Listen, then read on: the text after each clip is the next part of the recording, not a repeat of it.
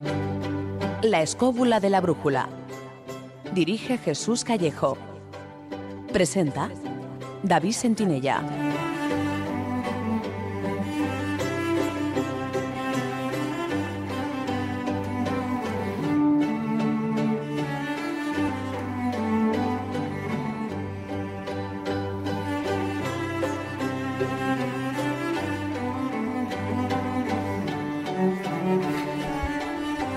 Muy buenas noches. ¿Qué tal estáis amigos? Desde los estudios de Radio 4G FM en Madrid, sed bienvenidos un viernes más a una nueva edición de La Escóbula de la Brújula.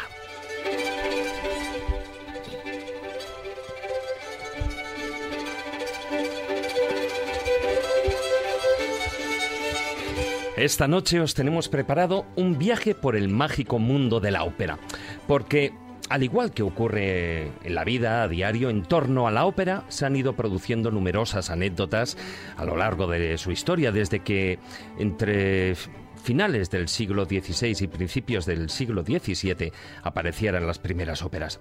Compositores, libretistas, cantantes, directores, teatros. Posiblemente algunas de estas anécdotas sean más producto de la fantasía popular que de la realidad. Sin embargo, sobre otras hay constancia escrita de dichos sucesos. Pero de lo que no cabe duda es que todas ellas forman parte de las miles de curiosidades que rodean a este género musical, que incluso fue usado para enardecer al pueblo y derribar regímenes políticos. Será una edición eminentemente musical y excepcional, en la que tendremos un invitado a la altura de dicha tesitura, que seguro va a sorprender a muchos, el maestro Antonio Piñero. Además, con el Zorrón del Caminante visitaremos virtualmente lo que fue el Coliseo del Buen Retiro y el Teatro de los Jardines del Buen Retiro, donde se representaban las primeras óperas para la corte en España. Y también nos iremos de tumba en tumba con Marta San Mamet para conocer la realidad de los castratis, muy famosos y solicitados en la época, y a decir verdad, no solo por sus cualidades para el canto. Ya sabéis que podéis eh, participar enviándonos vuestras preguntas y comentarios durante el programa a través de WhatsApp al número de Radio 4G 636 689 184. Os lo repito, 636 689 184. Acordaros de poner vuestro nombre en el mensaje. También podéis hacerlo en Twitter a través de nuestro perfil arroba escobuleros con el hashtag de esta noche, almohadilla ópera. Y por supuesto, está a vuestra disposición nuestra página oficial de Facebook, La Escóbula de la Brújula.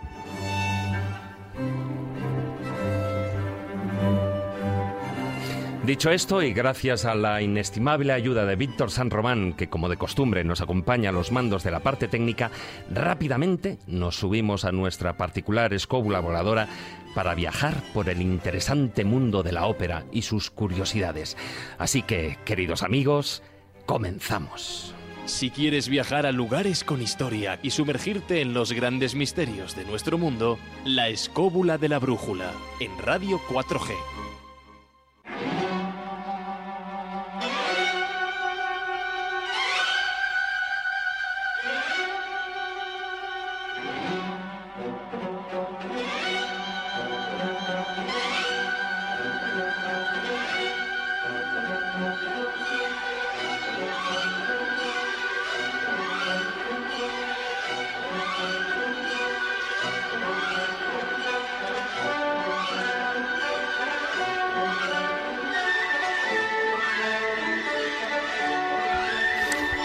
Considera que Dafne, escrita por Jacopo Peri alrededor de 1597, fue la primera ópera de la historia, tal como se entiende hoy en día. Desafortunadamente, con el tiempo se ha perdido gran parte de dicha obra. Sin embargo, la primera que aún se representa regularmente es La Orfeo, de Monteverdi, compuesta para la corte de Mantua en 1607. La ópera que hoy en día conocemos no siempre ha sido así, como hoy en día la vemos representada. Durante el siglo XVII, a las mujeres no se les permitía cantar en el escenario, ni siquiera en un coro. Esta tarea, por supuesto, les correspondía a los cantantes castrados, más conocidos como los castrati.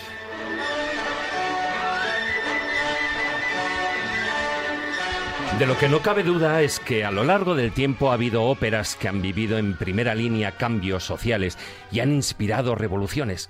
Eso sucedió con la desconocidísima La muerte de Porcini, de Auber, la ópera que desencadenó en 1830 la revuelta social que llevó a la creación del Estado belga. Otra, mucho más famosa, es Nabucco, con el que Giuseppe Verdi entró en con especial hincapié en la historia de Italia, con el conocido coro Va Pensiero. Dentro de las muchísimas curiosidades no faltan óperas con una gran simbología masónica entre su partitura y libreto, incluso hasta en las anotaciones para la realización de los decorados. Y por supuesto también hay compositores que son una fuente inagotable de anécdotas, como por ejemplo Rossini, de él, bueno, se dice que era tan perezoso que escribía sus óperas echado en la cama. Y es que, bueno, por una de aquellas casualidades, una de, las hojas de la partitura se le caía al suelo, prefería reescribirla antes que levantarse a recogerla. Bueno, verdad o no, lo que sí es cierto, y no sabemos si es fruto de esa pereza que se le atribuye, es que usaba más de una vez la misma música para varias óperas, sobre todo para las oberturas. Estas son solo algunas pinceladas de lo que vamos a hablar a continuación en la escóbula de la brújula. Así que abrir bien los oídos porque, como en las óperas, esto es solo el preludio.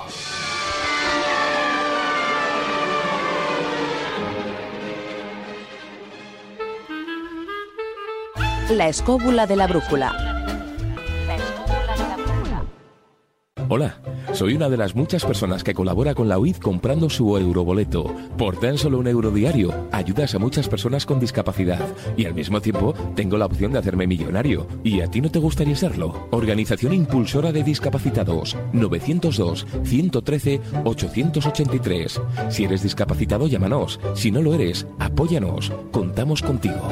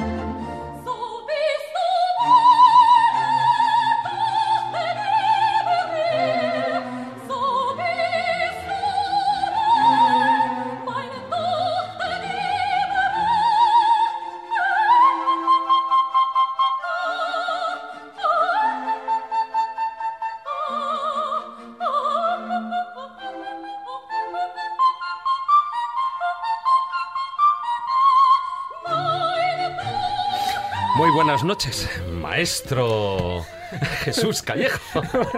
Creí que ibas a presentar como la reina de la noche, Yuju. ¿Qué tal, David? A ti yo creo que te va más lo de papageno. Eh, sí, sí, sí, el papageno y papagena, una de las arias que más me encantan dentro de la operística. Y esta zarzuela es una de mis favoritas, ¿no? Junto con El Barbero de Sevilla y alguna más que, que irá saliendo. Pero desde, desde, luego esta ópera, bueno, luego comentaremos más, ¿no? Pero sí me parece muy representativa un poco de que la ópera es algo más que música. La ópera también es literatura, la, la ópera es Pero historia. hemos dicho el título, La flauta, la flauta. mágica.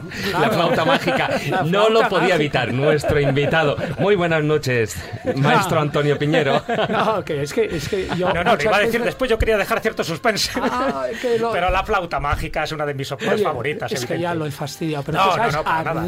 Deseos de decir que este área de la noche la cantaba, la silbaba mi loro. Yo tenía un loro, sí, sí, que es verdad. Y yo silbaba siempre. La, la, la, la, la, la, Bueno, bueno. Vale, ¿sabes eh, qué? empezamos bien, Antonio, porque luego, cuando dejemos esta introducción a la tertulia, voy a poner una versión de esta misma área, de la Reina de la Noche, eh, que te va a encantar. Ah, pero bueno, termino. Y es que yo silbaba, silbaba esto muchas veces. Y de repente oigo a la lora y se pone a silbar lo mismo y hacía, pero con un silbido perfecto. Y a veces dije yo, bueno, vamos a ver, empezaba yo, silbaba, me callaba y seguía el lora cantando. Es verdad. Es contagioso esta música, ¿eh? Fíjate que es una, es una ópera, es muy interesante esto, porque yo digo que que nos representa un poco lo que es ese devenir de la vida, que tiene muchas veces las partituras y sobre todo los argumentos de las óperas, ¿no? Porque aquí realmente hay vida y sobre todo hay una parte oculta que mucha gente desconoce y es la parte masónica. Pero también es un divertimento. En el fondo hay mucha de, música popular. El coro, ese área de Papageno y Papagena, que me parece que es una maravilla, no tiene nada que ver con lo masónico, pero sí tiene que ver todo lo que hay alrededor de la lucha entre el bien y el mal, entre la luz y la oscuridad. De todas formas, eh, la flauta mágica la hablaremos luego, empezaremos de hecho, yo creo que empezaremos con ella en el filandón, porque sobre todo por toda esa simbología que hay, ¿no? Pero antes dejar que, presente al resto de los compañeros. Muy buenas noches, don Carlos Canales. Hola, buenas noches. Habéis empezado fuertes, ¿eh? Empezado, vamos. Bueno, yo creo que la primero culpa, las culpa es tuya por la carga de las Valquirias, pero yo tenía ya unas ganas de invadir Polonia. porque además, efectivamente, efectivamente, ya que lo estaba comentando en esa introducción, eh, es otra de las, eh, de las músicas que fue empleadas. Sí, y de las, y de las anécdotas, pues vamos a hablar de anécdotas. Bueno, esta anécdota, por cierto, supongo que el, 100% de los oyentes lo conoce, pero si no, hay que decir que es de Woody Allen, que es el señor Allen. ¿Le gusta Venga, cuéntala, cuéntala así brevemente, porque luego, luego pasa que se nos queda en el tintero. Sí, señor, señor Allen, ¿le gusta, usted, ¿le gusta usted Wagner? No, lo que pasa es que me están dando unas ganas de ir Polonia. pero concreto la marcha de las Valquirias.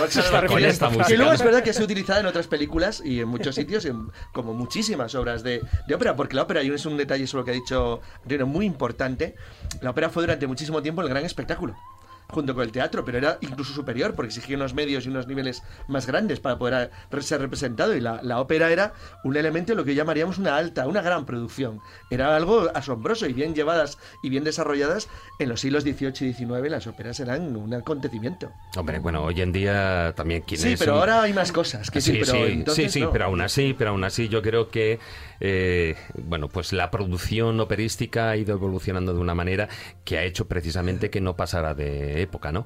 Muy buenas noches, don Maese Juan Ignacio Cuesta. Pues muy buenas noches.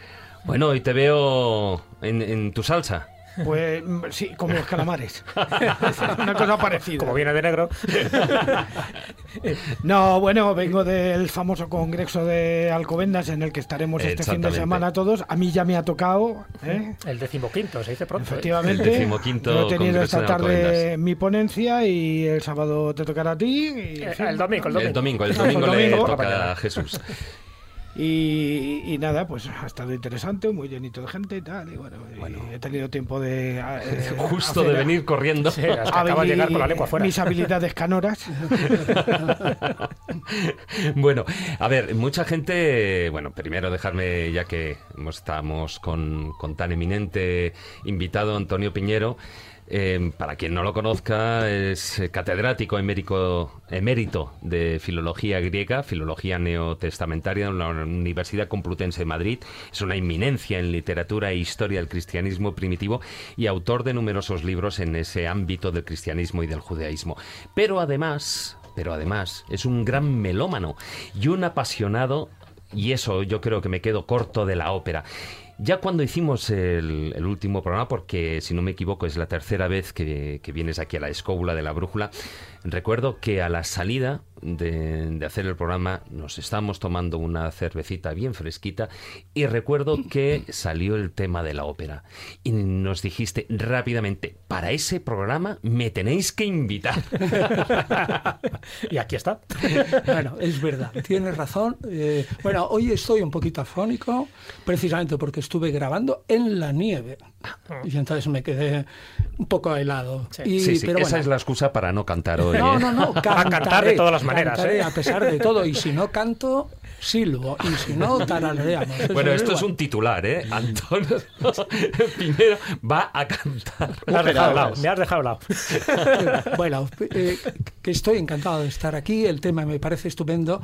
Y yo creo que hay que decir que la ópera se ha democratizado muchísimo. Sí y eh, accede ahora a un montón de gente que antes no accedía. Ah. Antes se hacía con pocos medios relativamente pocos medios y en la corte de los reyes y en los grandes señores. Sin embargo, ahora grandes y poderosas empresas son capaces de montar algo que los espectadores no podemos pagar.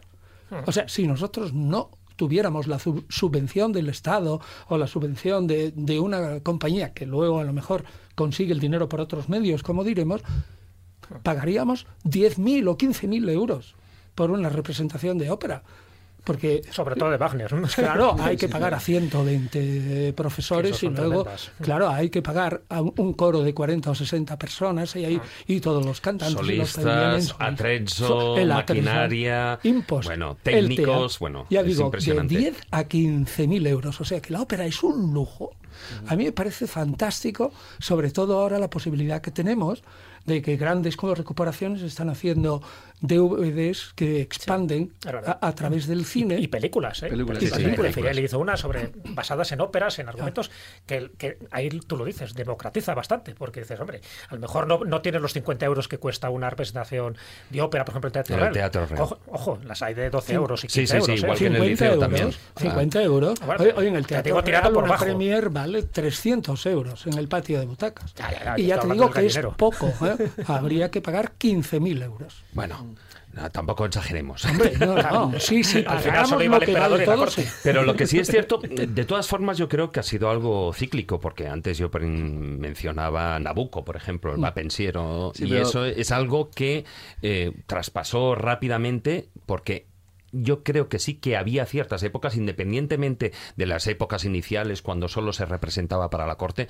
pero luego sí que se popularizó mucho más eh, la ópera y accedió a la calle. O sea, igual no para todos los Pero bolsillos, cuando cambiaron los argumentos, ten en cuenta que al principio los argumentos eran muy religiosos, muy míticos, y la gente no se identificaba con ellos. Es decir, con Verdi, por ejemplo, sí que empieza a haber argumentos. Fíjate que Nabucco tiene que ver con, con el exilio judío y tal, y sin embargo, como en los momentos políticos en convierte, que se claro, representa Nabucco en la- y el coro de los esclavos, de la libertad pues italiana, la claro. gente asoció la esclavitud con la, la opresión Bueno, fue, que estaba fue claramente, diri- fue claramente dirigida la opinión pública a eso. Claro, era Entonces ahí se, se empieza a hacer más popular la ópera. Y el acrónimo Verdi, Claro. Vittorio Emanuele Re d'Italia.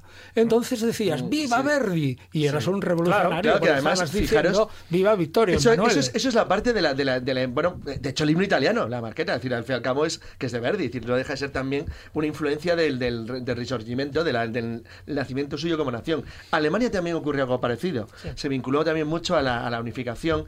Pero en la parte política de la, de, la, de la ópera también ha tenido otras partes, otros momentos, porque luego hablaremos del tema, pero las discusiones enormes sobre qué podía, con, qué podía ser el contenido de una ópera y qué no, fue una cosa que duró más de un siglo. porque no estaba eso- nada claro al principio. Eso, por ejemplo, eh, pasó eh, con una ópera, a ver si me acuerdo, em, que era El Rey de Suecia, sobre el asesinato del Rey de Ah, Suecia. un Gustavo, ballo. Sí, el Exactamente, con un ballo sí. máscara. Un ballo in maschera. Que tenía, otros tip- eh, tenía otro título. Claro.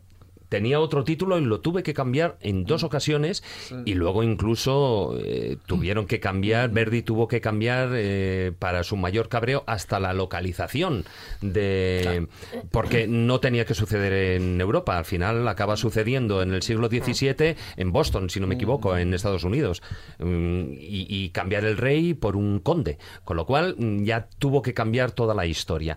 Pero bueno, sí es cierto que, que la realidad que, que se ha vivido durante muchos años en el mundo de la ópera, bueno, pues ha dado muchísimo de sí infinidad de anécdotas, anécdotas, claro. infinidad de curiosidades y como decía, todos los aspectos. Estamos comentando brevemente el tema político pero y, y el tema social, pero también eh, antes, eh, sabes, es curioso, pero las primeras óperas no fueron sobre mitología. Eran pastorales. Dafne. Dafne, por ejemplo, era pastoral. Pero Bueno, ¿por qué? sí, sí, pero eso es mitología. Sí, sí, sí, pero, pero no se metía mm, tan a fondo con... Eran complicadas para, para- eran complicadas eran complicadas de entender para la gente de- del común del pueblo, pero tenían una ventaja, como se hacía en el entorno de la corte. No sé, por ejemplo, la primera española, La Gloria de Ikea, o la segunda, de las, eh, ¿cómo se llama la segunda? Que tenía un libreto de Lope de Vega, La Selva sin Amor, que se estrenó en el Alcázar de Madrid, que era lo que luego fue el Palacio Real. Lo que tenían era luego una estructura alrededor tan absolutamente impresionante. O sea, para quien haya visto, por ejemplo, la película Batel, que es una maravilla de película, sobre cómo se organizaban las fiestas de, en este caso, de la corte de Luis XIV, se parece una idea de lo que significaba el, el- el entramado de los miles de personas que trabajaban para que que unos pocos en el entorno del rey disfrutaran de un espectáculo realmente asombroso. Entonces no, no importaba tanto el contenido, que a veces era complejo, sino todo el entramado de lo que ocurría alrededor y bueno, y el disfrute de los cantantes que eran gente muy competente para la época, eran auténticos profesionales, luego hablaremos de los Cassati, de, pero todo lo que había alrededor era, era, era eran auténticos exper- expertos. Se, se- se movía. Pero ha dicho una cosa muy buena, David, y es que al principio la ópera era fábula Sí. Y música. O sea, al principio era una Sí. fábula y empezaron a ponerle, en vez de contar la fábula, Sí, teatro la cantado. reunión, y Sí. fue un teatro cantado y ya de ahí evolucionó. Claro, ahí sí. Y todas las variantes que- que van haciendo desde el, y toda la, la desde el el alemán, a la ópera bufa, todo lo que vaya curioso, fíjate, porque Dafne, que es la primera ópera italiana y por lo tanto la primera ópera considerada como tal, a pesar de que se haya perdido el manuscrito, también es la primera ópera alemana, la de Schulz, la primera ópera que está representada como, como tal dentro de, de la operística alemana, también es Dafne. O sea que los, toda esa parte pastoral, mitológica, era un referente. Va cambiando poco a poco cuando se dan cuenta de que la gente no entiende muy bien el argumento. También es la época, daba igual que fuera en Francia o en Alemania o incluso en Gran Bretaña, donde casi todo tenía que ser en italiano. Es decir, los italianos pusieron ahí una dictadura operística tremenda, ¿no? Y si no, si no sonaba en italiano, como que no gustaba, ¿no? Entonces, España se llegó a prohibir, creo, el libreto en italiano. Menos en España, porque en España Pero muy a finales del vez. 18, ¿no? Se llega a prohibir que tenía que estar traducido, me parece. Claro, se tenía que traducir. Y entonces eso imposibilitaba mucho que la gente se enterara un poco del argumento. Hombre, de lo que no cabe duda es que la ópera deriva, como decía, pero la, digamos, la base está en la tragedia griega. Claro, Hombre, claro. claro. Pero de hecho luego ya se empiezan a utilizar muchísimos argumentos literarios. Fíjate, Víctor Hugo o Shakespeare, por ejemplo, sirven de, de- de argumento para luego hacer pues todos los guiones ¿no? eh, necesarios para las distintas óperas. Pero en principio tirabas de lo más con- cotidiano, y lo más cotidiano era la mitología y todo lo, lo referente a, a la Biblia, porque claro, estamos hablando de países Claro. cristianos, y de, y de qué te alimentas? Pues de eso, salvo un poco la ópera rusa, donde sí ya buscan un poco más autores eh, rusos y más comprometidos un poco con la, situación social. Pero al principio era lógico. A partir ya de Verdi en Italia, ¿no? Y a partir ya, ya, ya no te digo con Wagner, a partir de ahí sí que se intenta, se intenta que la parte social, que la parte del pueblo participe de alguna forma, ¿no? Y se dan la vuelta a distintos argumentos, pues para justificar un poco, incluso alimento, eh, eh, elementos misteriosos, que eso es lo que también me llama la atención, porque muchas veces dice, ¿para qué lo misterioso no está, no está relacionado con la ópera? Claro que sí, hemos hablado, por ejemplo, de la flauta mágica, que es masónico y misterioso al 100%, pero hay otros que también tienen que ver. Wagner, por ejemplo, con el buque fantasma, que también ya Sí. sabes que se llama el holandés El- errante, está hablando de una leyenda totalmente misteriosa, o sea, que rescata un poco ese sentir popular por, eh, por la magia y por el misterio como argumento operístico. O Meyerbeer, por ejemplo, ¿no? con Roberto el Diablo, Verdi con Macbeth, por ejemplo. O sea, que te quiero decir que este tipo de cosas a mí también me interesan porque la gente dice, bueno, ¿y ¿qué tiene que ver la ópera con el misterio? Muchísimo, y algunos casos vamos a contar aquí. No, y con el misterio como en otras muchas cosas, porque no sé si lo habréis comentado, pero por ejemplo el mismo Mozart, que tiene algunos elementos mistéricos y que desde luego indudablemente genera una música sublime, también tiene algunos argumentos que son o sea, de enredo absoluto total, o sea, de lo que llamaríamos eh, comedia de faldas, cosi fan tutte. Sí, Claro, pero era claro. divertimento, divertimentos Sí, sí, sí, operísticos. O mira Bellini, en Norma. ¿En Norma quién es? ¿Qué protagonista es Norma? Que mucha gente no lo sabe. Es una sacerdotisa druida, o sea, que, que está recogiendo el Bueno, muerto. la reina de las hadas eh, de la reina de las hadas. a, a finales del 17 como ópera, claro. Bueno, sirva esto de, de introducción y sirva también, como te había prometido Antonio, eh, la versión de la Reina de la Noche, una versión muy especial. Escuchemos un poco.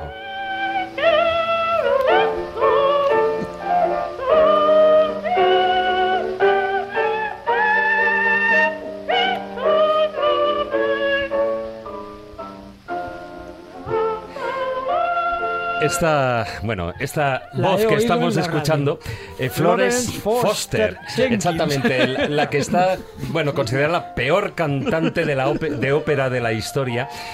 Y, Y además, bueno, lo que es, Yo eh, creo lo que es pisado un curioso- gato. No, bueno, ahora vamos a seguir escuchando porque los gorgoritos de la Reina de la Noche no tienen, no tienen parangón.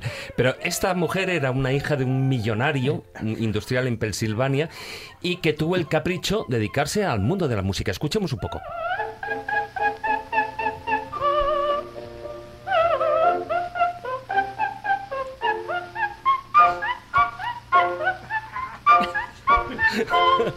bueno, unos cuantos gatos pisaditos Y por todo aquí. oxígeno luego. Le ha asesinado, vamos, directamente. Bueno, Mi lora, mi lora lo silbaba mejor. esta, esta mujer no conocía el miedo. Bueno, pues no, desde luego que no, porque incluso con esa inmensa fortuna a la, a la muerte de, de, de su padre, lo que hacía era, em, bueno, alquilar el gran teatro de, de ópera y mandar invitaciones a sus familiares, amigos, etcétera, etcétera, lo cual era un suplicio, y eh, se pegaba ahí sus conciertos eh, de, áreas de ópera y este era el resultado. Estamos hablando, bueno, pues eh, en el Carnegie Hall, por ejemplo, en Nueva York, en 1944 es esta grabación. Y eso con la fama que tienen los cantantes en la ópera, hay todo, todo un montón de anécdotas sobre, sobre, sobre su personalidad y sus, eh, lo- absolutamente el ego tan desmesurado que tienen y cómo actúan. ¿Quién Bueno, daba yo tengo, de pecho? Por yo ejemplo, había tengo- rivalidad entre eso. Tengo una anécdota que no voy a citar a las personas porque son personas que están en activo, que sobre el ego, sobre el ego y el divismo de, de los cantantes de ópera. Y, que, y es que resulta que un día en una ópera en la que yo participaba en el coro, pues resulta que la diva, no voy a decir quién era, estaba muy malita, muy malita, muy malita. Y ay, no puedo, no puedo, mándame a la segunda, mándame a la segunda. Total, que pusieron a la segunda, que también es amiga mía. Entonces fue la segunda, pero esta no podía resistirlo. Se levantó de la cama y fue a escuchar por detrás de las cortinas lo que hacía la segunda. Y según la escuchó, le dijo al médico, ponme Urbasón en vena que esta no canta. Urbasón, sí, sí. bueno, pues de ¿Sabéis que hecho... hay un, hay un chiste sobre eso? ¿Sabéis en qué se distingue un tenor de un terrorista? que con los terroristas se puede negociar. bueno, de, de chistes de tenores, de barítonos, de sopranos sobre todo y también de bajos, hay un montón. Pero bueno, solo decir que sobre esta de Florence Foster Jenkins, eh, bueno, pues hay toda una mitología hasta el punto en el que en el año 2005 se, se celebró un, bueno, se estrenó en Broadway un musical sobre su vida, ¿no? En fin, bueno, hay para todo. Vamos, escuchamos unos segunditos y ya vamos a dar paso a las secciones. Dime. Además, inspira una película, el principio de una película, que Exactamente. es Ciudadano Kane.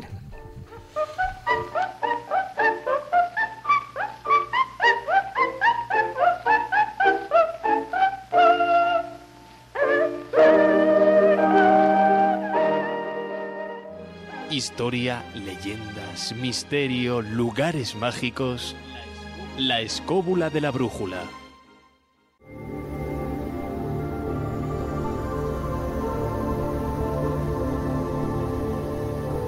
El zurrón del caminante.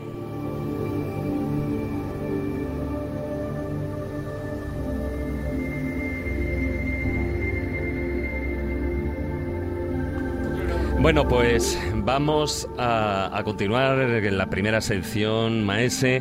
Nos va, hoy en el Zurrón del Caminante no nos vamos eh, muy lejos, o al menos nos quedamos por lo que hoy en día es el corazón, el centro de la, de la capital de Madrid. Pero sí que, como diría el crononauta Guillermo, sí que nos vamos atrás en el tiempo para visitar lo que antaño fue el núcleo de la ópera aquí en España. Efectivamente, estamos en el Coliseo del Buen Retiro, que se inaugura el 4 de febrero de 1640. Y además de una manera muy curiosa, porque como era eh, una época de bastante escasez en ese momento, entonces hacía falta que aquello se autofinanciase. Entonces se hicieron dos partes. Una privada, que pertenecía a los reyes y a los nobles, y luego la pública, que es donde iba el pueblo o plebe a soltar los duros de lo que costaba todo aquello, que era bastante caro. Eh, ¿Por qué se hace en un coliseo como el del Buen Retiro, en el Palacio del Buen Retiro? Pues es muy sencillo, porque los reyes no tenían ganas de salir en invierno a ir a los otros dos centros de Madrid, que eran los coliseos del Príncipe de la Cruz.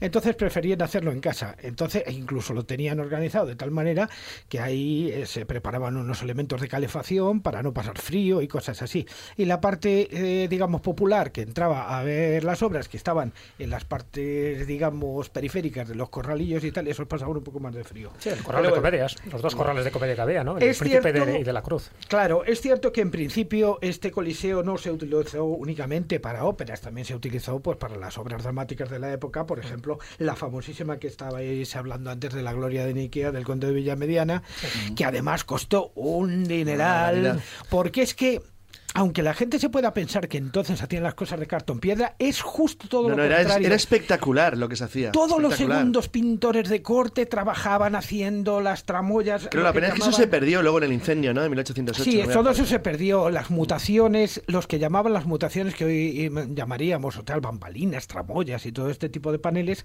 eran pintados por gente como Francisco de Rizzi, no era cualquiera. O sea, era gente que eran, no eran los punteros de la corte, pero sí eran un poco los segundos. De alguna manera, pero eran todos tan buenos pintores como los primeros, porque Francisco de Rizzi, por ejemplo, trae gentes de su esquela, eh, e incluso los que han trabajado en la confección del edificio son italianos reputados como Cosmelotti y Baccio del Bianco. El caso es que generan un sitio absolutamente espectacular donde el juego de poleas, el juego, los sistemas, todo era absolutamente magnífico. Sonido, las luces, era un Todo el sonido, las luces, todo estaba pensado. El tema de las luces, por ejemplo, se hacía con varios tipos de cirios. Unos eran los que se llamaban las mata... eh, A ver, lo diré. Las eh, matavelas o mataerelas, que eran unas velas que se situaban sobre el agua para que si en un momento dado había un problema se les diera la vuelta y se apagaran inmediatamente. Entonces, esto se, se, se utilizaban, se subían, se bajaban, se utilizaban las mandalinas, los cirios de los cirios de cámara, que eran, que eran carísimos, las lámparas de aceite, con olores, con olor a jazmín.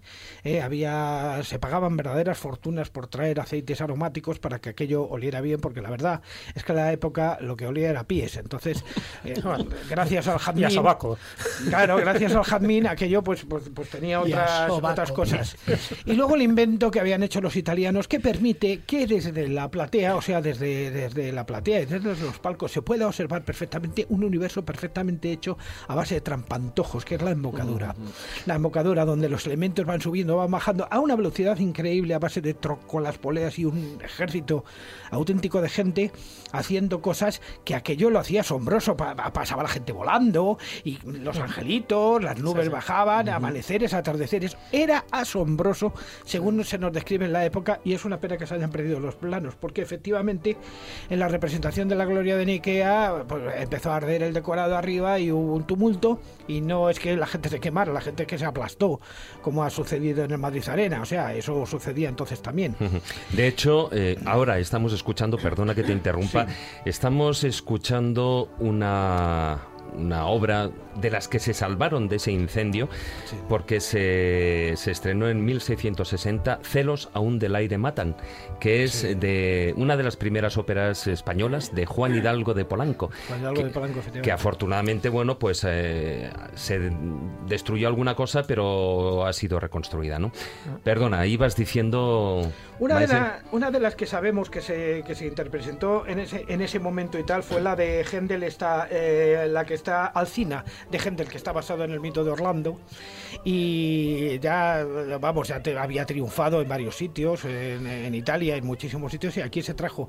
Y la verdad es que había, por ejemplo, una serie de cantantes eh, que eran elegidos especialmente para llegar aquí. No olvidemos que aquí había castrates, aquí trabajó el mismo Farinelli. El mismo Farinelli que creó la escuela de castratis en la calle Leganitos de Madrid, en donde estaba la, la- las- la actual calle Leganitos, que eran las Que huertas. el lenguaje castizo decían la escuela de capones. En la escuela, Que. Pero que hay, hay cuadros, por ejemplo, en el Museo de Bellas Artes de San Fernando hay cuadros de alguno de los castrati de la época. Entrar por la puerta y salías con una voz. Te transformaban. Entraba grave y salías agudo. Ahora- lu- luego ya hablaremos eh, El de la realidad de los El castratis. dinero, por ejemplo, para que veamos bien, la danza de los planetas costó solamente en tramoyas, sueldos y cosas así, y el servicio de bomberos, que era un ejército de 90 chavales con cubos de, de madera y, y, y- Y agua. Sí, y depósitos de agua, efectivamente, depósitos de agua, costó 20.000 ducados, que era un dineral. Un auténtico dineral. Pero eso como lo pagaba la monarquía. Esto además incluso estuvo Pero, pero implicado en estrujando con impuestos al pueblo. ¿qué Hombre, a que- Faltaría más. Claro, incluso estuvo implicado en ello el propio conde duque de Olivares a través de Luis de Aro, que era, que era eh, un descendiente suyo y tal. Y había tres cantantes, por ejemplo, que se hicieron muy famosas en la época, precisamente se hicieron muy famosas porque hacían unos tríos magníficos y se las llamaban eh, Ana Felicia y Micaela Andrada y se las llamaba las tenientas. Y eran muy buenas, muy buenas cantando. Suena de mejor todas- que las argentas. Todo esto fue derivando y fue, fue cayendo en desuso eh, fundamentalmente por la falta de dinero y cuando llega la guerra de la independencia todo prácticamente se destruye para luego ser sustituido posteriormente por lo que vino después, que fue el Teatro de los Jardines del Buen Retiro, que este ya se trasladó a la parte donde está hoy el servicio de correos y donde se siguieron haciendo representaciones ya de épocas ya más de la época del siglo XIX. Y, Bueno, es poco del siglo XIX, porque 1808 ya creo que, que también lo Sí, destruyen, sí. cuando llega la, la invasión francesa. Sí, sí, sí. este es- el buen retiro se. se No, no, ese es el del Buen Retiro. Yo digo el de los jardines. Del palacio. El de los jardines, Ah, estamos hablando del Palacio el de los Buen Retiro, jardines estuvo hasta 1860 y tantos Ah, los jardines, aproximadamente, que es el de los jardines que está donde está hoy eh, el Ayuntamiento de Madrid. Sí, o sea, correos, sí. Vale, La casa de correos que luego también eh, terminó terminó Con un incendio. ab- abandonándose con un incendio y tal Sí.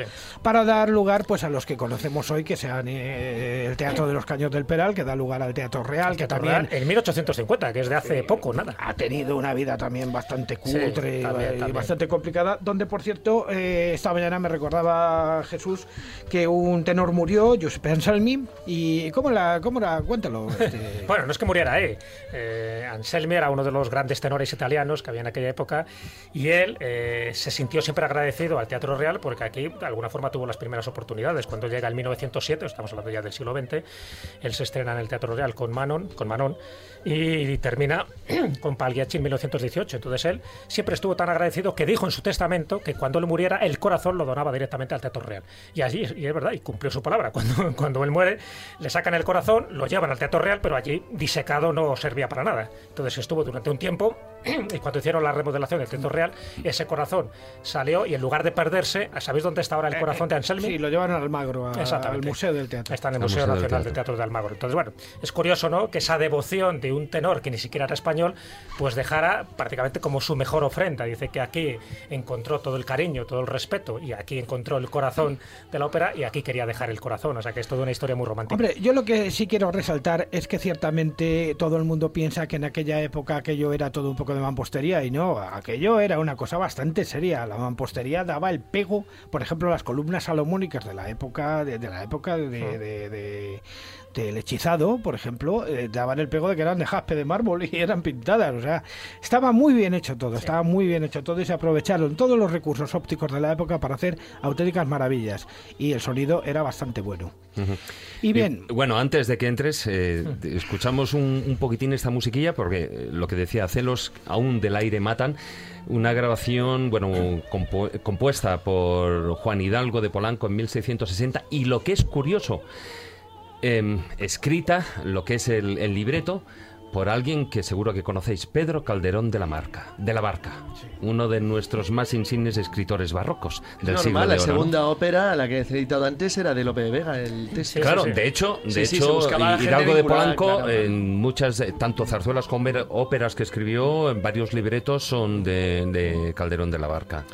De hecho, está considerada, creo, la ópera española cantada más antigua. Más antigua, es la más antigua, sí, de la que se De la tiene, que conservamos, porque el resto se destruyeron, Claro. exactamente, sí.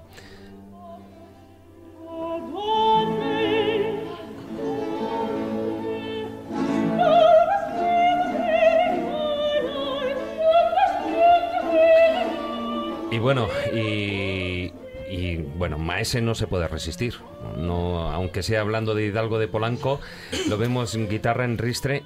A ver, ilústranos, Maese. Bueno, cuando yo tenía 25 años aproximadamente en aquella época, los diversos, los diversos avatares, eh, digamos, sentimentales que tuve en la época me llevaron a hacerme muy amigo Uy, uy, uy. de Donizetti. Habla, habla, habla. Y de, y de uno de sus temas, y una- de uno de sus temas canónicos y tal. Y evidentemente no pretendo ser ninguno de los grandes tenores, pero he cantado tantas veces esta canción que quiero cantarla hoy también, si puede ser. ¿De acuerdo? Un momento. Pero no has dicho qué canción es. Ahora se ve. Quizás sea del... Una furtiva lágrima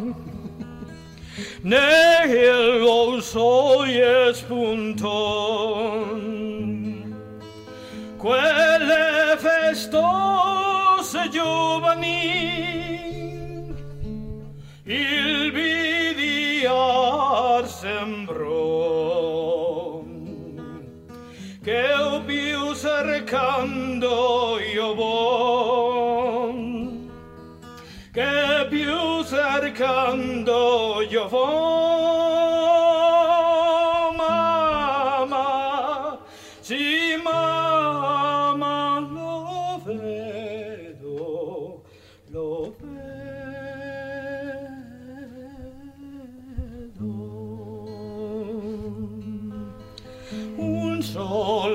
solo istante i palpiti del suo bel cuore sentir Hasta aquí. La escóbula de la brújula. Dirige Jesús Callejo. Presenta David Sentinella.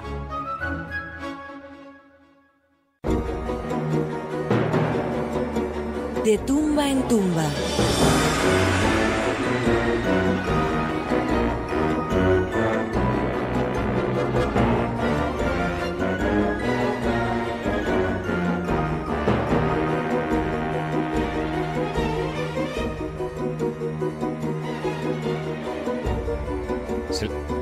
Bueno, pues seguimos y en esta ocasión con nuestra colaboradora Marta San Mamet. Hola, muy buenas noches. Buenas noches. Qué, qué- qué operísticos estamos. Hombre, es una maravilla. hoy toca, hoy toca, hoy toca. Pero bueno, yo creo que cuando cuentes lo que nos vas a contar, más de uno de los que estamos aquí vamos a cruzar las piernas. Bueno, pri- sí, pero eh, bueno, va a pasar lo mismo que con el santo prepucio. Yo no sé qué, qué me qué va a pasar después de es que, esto. es que, Pero eh, a ver, Marta. ¿Cómo te gusta cortar, eh? ¿Cómo te gusta cortar? y, y partir. Es terrible. El bacalao y otras cosas. la dama, la dama del cuchillo. Bueno, dos cosas. Permitirme primero saludar a- al profesor al que admiro profundamente y soy muy orgullosa hoy de estar compartiendo un, un cachito de micro. Y la segunda, que cuando habéis puesto la loca esta millonaria que acá que, que- que daba miedo, pues ya han llegado del norte diciendo que por allí empieza a llover. Así que Sí, mira, un incluso, incluso a través del WhatsApp dicen, gracias por matar a ese animalico. Era Por Dios. angustioso oírlo sufrir. Ahora daba un miedo, digo, bueno, por favor, ya todo el mundo está lloviendo, está lloviendo, digo, bueno, por favor, además que, que la, la maravilla de, de- Bueno, de, de Maese Cuesta en Madrid también, ¿eh? En. Madrid también está lloviendo, pero antes de que, de que cantara. Deja, deja, que a lo mejor canto hasta yo. Bueno, tendrías que cantar tú, David, tendrías que cantar tú. No, no, a mí déjame. Marta, ¿cómo- que vas a cantar a que no hay Farinellis para que tú cantes? No hay, no, No hay, hay, pero bueno, por favor, ¿pero qué queréis? ¿Que caiga el diluvio universal? Pues no, por favor, que yo tengo huerto y, y se me inunda. Bueno, a ver, que me enrollo. Yo voy a empezar a lo Pimpinela. Venga, vamos a ver. A ver. ¿Qué gente puede ser esta? Un género de gente imperfecta, mutilada, truncada, unos hombres menospreciados, odiosos, viles, bajos, estériles, lascivos, deshonestos, débiles, morbosos, traidores, tímidos, alevosos, codiciosos, avarientos y glotones. ¿Así, ¿Así no era como se describía a los políticos en el siglo XVII? Sí, pues espérate que puede ser, puede ser. Pero mira, por otro lado, para que veáis los, los, los de- eh, demonios y ángeles que, se, que podían ser. Dice, el oficio que tienen en este mundo es oficio de ángeles. Es cantar con la dulzura de los cándidos cisnes, con los pasajes de los dulces ruiseñores, con la armonía del celeste movimiento. Bueno, pues estamos hablando de los castrati. Ya. Es verdad que estaban siempre en esa, en esa dualidad, eran queridos u odiados, ¿no? Eh, el, el- el tema de la castración, claro, es que esto es, es muy sanguíneo otra vez, ¿no? El tema de la castración... A ver, va- vamos por partes, porque aquí además hay muchos malos entendidos. No, no, y además sois todos chicos, No, entonces... bueno. Aquí con el hacha.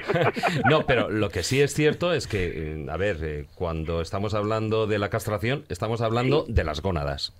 De las gónadas, de las gónadas, claro. Estamos Fíjate hablando fisno, de que... ¿eh? Has visto qué fisno, ¿no? Pero algunos, Sí, no, no, no, algunos yo se también. La prometo, prometo ser también y mantener la finura hasta el final. Eso, si eso lo que se consigo, si no tijera. consigo enfadarme.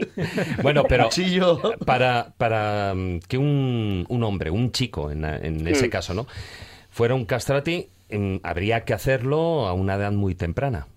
Sí, ahí, está la clave. O sea, y además es, es que las formas de, de hacer esta castración, que como tú dices, se hacía antes de la preadolescencia, pues claro, también era tela, porque la forma de hacerla era, al principio había varias maneras, ¿no? Una era eh, atar unas cuerdas en los testículos que provocaban la necrosis, era un proceso lento, agónico, dolorosísimo, pero claro, al necrosarse se iban atrofiando y acababan cayendo. Menos, Otra menos mal que era- lo estás contando suave, menos mal. Sí. Estamos todos aquí encogidos. Estáis doloridos. Vamos, mira, si Bueno, a vieras ahora sigue. mismo a Víctor, o sea, nuestro sigue, técnico, lo tenemos acojonado. Pues espera que tiene traca la cosa, espérate que no, no hemos empezado. sigue con la cuerda. Acongojado, por- porque ella ha dicho que, que va a ser muy fina. Muy fina. Él está Sí, por supuesto. acongojado. A ver, Profesor, Marta. profesor, si, si me lo permiten, trataré de ser fina, pero, pero esta gente a veces no me lo permite. Entonces, vamos a ver. Otra, otra manera era bañaban al niño en, en- en agua o leche caliente, más bien en agua, porque no estaba el tiempo para desechar tanta leche, ¿no? Y entonces, eh, eh, claro, ellos decían que los, los testículos estaban más tratables. Luego se presionaba la yugular del joven, del, del, del chiquillo, se, claro, eso le, le provocaba un desmayo. Y si ya con esto no estaba mm, suficientemente dormido, le daban opio o ron. Cuando no, no le daban nada. Esa es la realidad. Y lo que hacían era sajar directamente la bolsa escrotal. Y entonces, claro, se, se la, se la arrancaban. Pero es que estamos hablando de mucha cantidad. Que parece que esto es una cosa de, de los que han triunfado, ¿no? Los farineros, los, los cafarel y todos estos que hablamos luego. Pero no es real. O sea, yo, yo he calculado que posiblemente en un periodo de 200 años se mascularan 800.000 niños. Y es una burrada, porque no todos estaban preparados para cantar. No, y además muchos de ellos mm, fallecían. Morían, efectivamente, morían por sepsis, por, por la, la- el propio exceso de, de droga, por, por mil... Pues si es que eh, estamos hablando de una, de una mutilación que, que, ah, claro, nosotros la vemos ahora, eh, pero claro, en su época, sobre todo en, en- en la- con la gran hambruna, las propias familias eran las que de alguna manera empujaban el hecho de tener a un castrati en la familia porque eso les ya les, de- les eh, aseguraba un, un pequeño alimento. Si no triunfaban, claro, si triunfaban, por supuesto, ya estaban ricos de por vida, ¿no? Y ¿Qué todo pasa esto, cuando- todo, Marta, Sí. porque el Papa había prohibido que las mujeres Exacto. cantaran en las iglesias en los escenarios. Exacto, Jesús. Y ahí viene Es toda esta es escabechina. clave. Claro, es que mira, yo no quería recurrir a esto y además por deferencia al profesor. Pero es que te- hay que hablar de, de- de trillo con el manda huevos, porque que pasaran eh, por todo esto tantísima cantidad de niños solamente por el hecho de que las soprano no pudieran cantar es bastante grave, ¿no? Pero bueno, es verdad que algunos triunfaban. Bueno, el tema es la testosterona, es evidente, más o menos, pues todo el mundo se imagina. La laringe tiene dos descensos, uno se, provo- se produce a los dos años y el segundo se produce en la adolescencia. Si no baja todo ese, toda, toda la laringe, la voz se mantiene aguda, pero claro, la caja torácica, los pulmones y demás siguen creciendo. Eso hace que haya mucho más poder a la hora de expulsar voz, de proyectar voz. Entonces, claro, superan a cualquier soprano. ¿Qué pasaba? Pues que, como habéis dicho, la- vamos, ni un 1% de todos estos niños triunfaban. Cuando triunfaban era una maravilla y entonces tenemos a los Bernacci, a los Senesino, a los Caffarelis y a toda esta gente porque la ópera en aquel momento era el género ma- masivo y entonces eran como un Justin Bieber de hoy. A ese nivel estaban. En- y como has dicho tú, Jesús, es que en España eh, la cosa sale de aquí. O sea, hablamos de Italia como la cuna de los castrati, efectivamente, porque allí triunfaban además. Pero el invento, si se puede decir invento, eh, esta, esta barbaridad, realmente surge en España. Claro, lo que ocurre, pues que mm, esta ambigüedad de la Iglesia que por un lado eh, prohibía terminantemente bajo pena de excomunión la práctica del- de, la castración, pero al mismo tiempo contrataba para sus coros eclesiásticos el tener a este, a este tipo de voces. Entonces, claro, no hay mucho registro, pero alguno queda. Si nos vamos a Burgos, en el 1506 nos estamos yendo, ¿eh? Ya se dice que tomen un mozo caponado que tiene buena voz por mozo de coro. En Oviedo, en el 1582, están un tal Aro, Valdés, Queipo, otro que llaman Caponcillo. A ver, que estar están. Por tanto, claro, esa, esa ambigüedad de la Iglesia, hasta que efectivamente ya se acaba este tema, levantan, o sea, ya prohíben terminantemente los castrati y empiezan a entrar las mujeres. Y ahora vamos con el tema de si eran buenos o malos amantes, que eso también es muy curioso, ¿eh?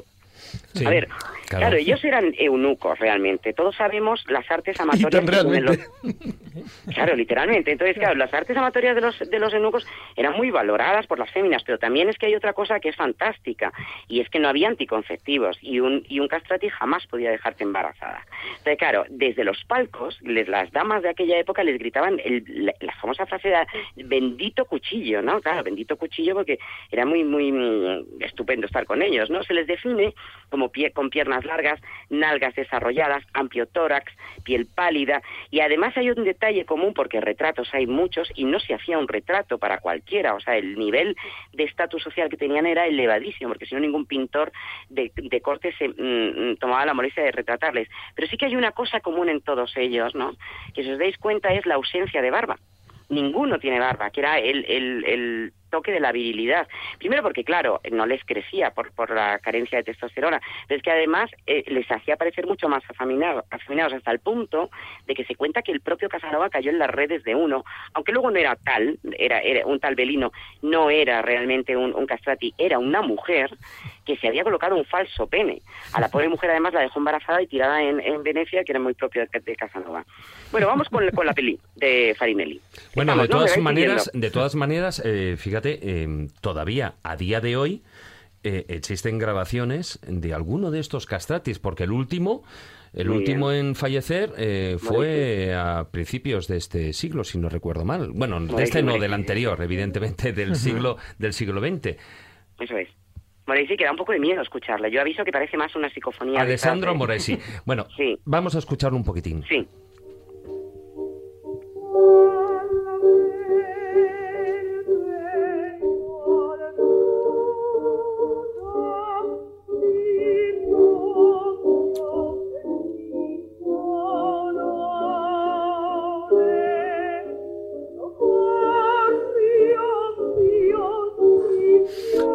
Que recordar que, eh, bueno, evidentemente son grabaciones de principios del siglo XX, o sea, entre finales del siglo XX y además y además es que a Moresi le pilla eh, eh, ya con 40 años, porque a ver, aunque tú emascules a un niño, a los 30 años se puede producir un cambio de voz. Y a Moresi estaba cambiando la voz, él, acabó mm, falleciendo solo en, el más absoluto de los ostracismos. También le pasó una cosa, es el último porque él justamente nace 12 años antes de que por fin se prohíba esta ley. Entonces no tuvo tampoco grandes maestros que le supieran educar la voz. Claro, esta grabación eh, entre lo, precario de los medios de entonces y yo creo la tensión que él tendría al estar haciendo esa grabación, pues hace que esa una voz que no es la que deberían tener y en la que ha quedado un poco escrito la voz que tendrían que tener estos castratis, ¿no? Que era tan sumamente angelical. Por eso, fíjate, la película de Farinelli, que la película en sí, en fin, para quien está bien para verla, pero vamos, y se permite además un montón de licencias, pero eh, a la hora de hacer la banda sonora, el, el, director tuvo que mezclar dos voces, la de una soprano y la de una un mezzo soprano, porque, perdón, un, un contratenor. Un contratenor y, y, una mezzo, que eran Derek Lee Raggin, que además es curioso porque es un contratenor norteamericano que es de color. Buenísimo, buenísimo. a mí me gusta bastante. Y yo lo conozco, bueno, lo escuché pues eh, cuando obtuvo el gran premio del concurso de canto en Monte Carlo en 1988 y la contralto Ewa Malas Gudlewska que también, bueno, es una, una maravillosa voz, ¿no? Y hicieron esa fusión de una manera digital para conseguir esa grabación, Farinelli para conseguir esa grabación, sí, hicieron como un morphing, ¿no? Como esta mezcla de caras que se hace cuando pasas de una fotografía a otra. Y bueno, el resultado está bastante bien. Hombre, a ver, podían haber tirado de los que tenemos ahora, porque hay ciertos contratenores, y, y, tú lo sabes, David, que tienen una potencia, mira, un maniachi o un, el, propio eh, Faccioli, ¿no? Que está haciendo ahora mismo furor y que, y, que, y que yo creo que lo que está viendo ahora también es un poco un renacer, ¿eh? De esta música barroca, porque están llenando teatros, y hay varios, y, varios y a la gente le está gustando mucho. El Oberlin, toda esa gente lo está haciendo fenomenal. Vamos, de hecho, en, Francia, y ahora estamos escuchando eh, Lasia Piopyanga de precisamente esa grabación, esa mezcla entre Derek Lee Ragin y Ewa Malas, em, pero precisamente aparte del propio Derek, tú has comentado a Fagioli, a Franco Fagioli, pero también hoy en día en Francia quien es un verdadero bombazo es Philippe Larosky. Ah, Larosky, sí. Jarowski, Jarowski. Jarowski, Jarowski, sí. Sí, sí, yo creo que está entre ellos dos. Ahí tienen un dueto el, el argentino y el francés, que y sí, sí, y, es- y están llenando teatros, y están llenando las óperas, y, y por supuesto interpretando además las piezas de Pórpora y de todos estos que se creaban especiales para los castratis, y que eran tan difíciles, porque claro, eh, Farinelli mantenía eh, eh, una nota durante más de un minuto, y hacía esas caídas, esa lo que se llamaba la carcajada del capón. Entonces esos, esas florituras son muy complicadas de interpretar, solamente unos privilegiados ahora lo pueden hacer, pero también es cierto que si educas la voz, se puede lograr, o sea, no hay que llegar a- al tajo, ¿no? Y a, y a- y a esta cosa tan tan tan sangrante y al cortar este por lo sano, ¿no? No, no. Entonces, Además, la- lo que es la voz del contratenor no deja de ser una voz, es un falsete, un falsete reforzado. O sea, Sí. realmente su voz sería la de un barítono. Pero, pero ellos lo que cantan es en un falsete y además, bueno, pues eh, con, con unas agilidades hoy en día y una técnica alucinante, alucinante. Totalmente. No, no, y, es una maravilla y eso, hombre, para quien le guste, ¿no? Supongo que habrá gente más purista que a lo mejor este, este corte barroco no le vaya tanto, ¿no? Pero bueno, también es verdad que es que en España había una diferencia. Nosotros no teníamos este corte de ópera porque lo nuestro era más eclesiástico. Entonces, date cuenta que aquí Morechi está cantando eh, eh, un tema eclesiástico. No, se no puede lucirse tanto como si estuviera cantando una ópera, ¿no? Entonces, bueno, hay que valorarlo como, la, como, como eso, como yo creo que como la pieza, la única pieza que queda de un auténtico castrado, ¿no? Porque ahora mismo ya no hay, no existe ninguno que, que esté castrado, o, o que se sepa. Esto que estamos escuchando es Reinaldo de Gendel, ¿no? Es Rinaldo, es Reinaldo, que, que sale en la película de Farinelli. No, pero, no, no, no, pero la- digo la de Moreschi. Sí, la, la que de está sonando ahora es la de Farinelli, que es el, el, el asello manga de, de Händel, que es el, el Deja que llore mi cruda suerte maravillosa. Esa es la que está sonando ahora. Yo me refería a la antigua grabación, la de Moreschi. Sí, bueno, Moreschi tiene varias grabaciones. Todavía, afortunadamente, se conservan algunas. Y curiosamente, algunas de las grabaciones las hicieron en la misma capilla Sistina. Es Sí, curiosísimo, ¿no? él estuvo, es que él consiguió que, le- que, que- menos mal, porque si no, la verdad es que su futuro hubiera sido negro. Él consiguió estar cantando él, en- allí hasta que se jubiló con 54 años. O sea que entró pues por la cosa de que había sido, le habían operado antes de la prohibición y con esas estuvo ahí y luego fue profesor durante un tiempo y estuvo cantando toda su vida. O sea que dentro de lo malo, pues hombre, sobrevivió a todo esto, pero desde luego el que mejor se lo montó fue Farinelli, eso eh, ya lo sabemos todos y que es una realidad. O sea, Fa- Farinelli fue el crack, junto posiblemente con Cazarelli o Senesino, pero desde luego Farinelli sí, porque además también le tenemos, como habéis dicho, muy cerca, porque se vino aquí y se vino aquí para cantar. Además es que él dejó, fíjate, su carrera en el top, o sea, tenía 32 años, estaba en lo más alto de, de- de su carrera, llenando dos teatros y sin embargo vino aquí a la corte para cantarle, bueno, más bien para levantar de la cama a Felipe V, ¿no? El animoso que, que lo de Felipe V, claro, daba para 50 programas, porque la vida de este hombre y, sus desvaríos y ese problema tan tan terrible y polaridad que tenía, pues le llevaba a meterse en la cama durante eh, eh, pues, pues, pues meses, ¿no? Y sin cambiarse de ropa y tal.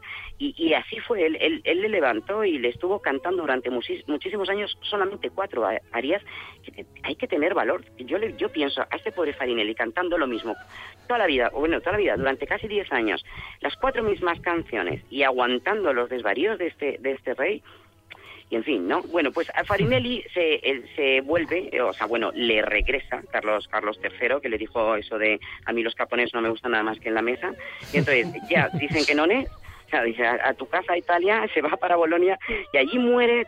También dicen que una de una posible depresión, que digo yo, si no se la eh, eh, se contagiaría aquí en la corte, pero fíjate que muere con 78 años, alucinante, porque la testosterona no es solamente que no te cambie la voz, es que también te produce fallos en la musculatura, una osteoporosis brutal. Y sin embargo, este hombre fallece con 78 años, que es mucha edad para un castrado.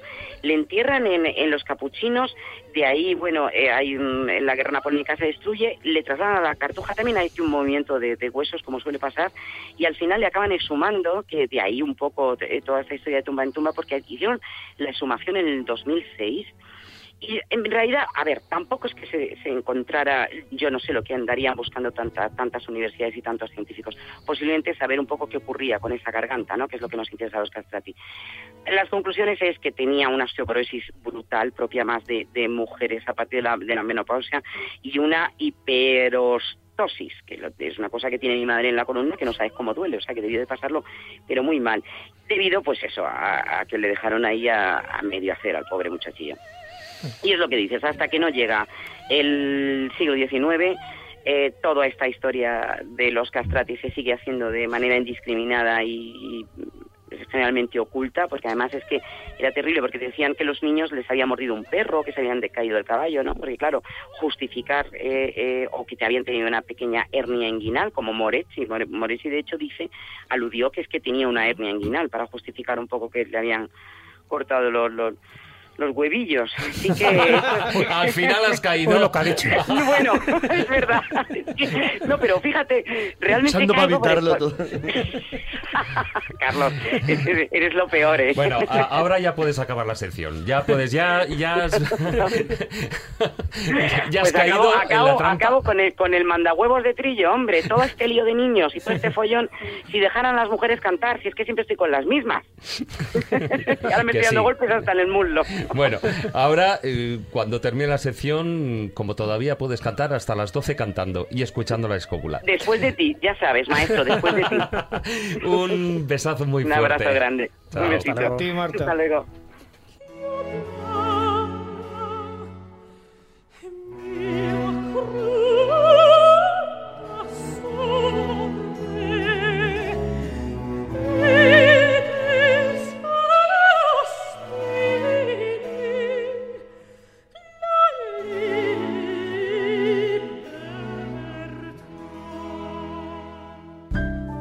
La escóbula de la brújula. Dirige Jesús Callejo. Presenta David Sentinella.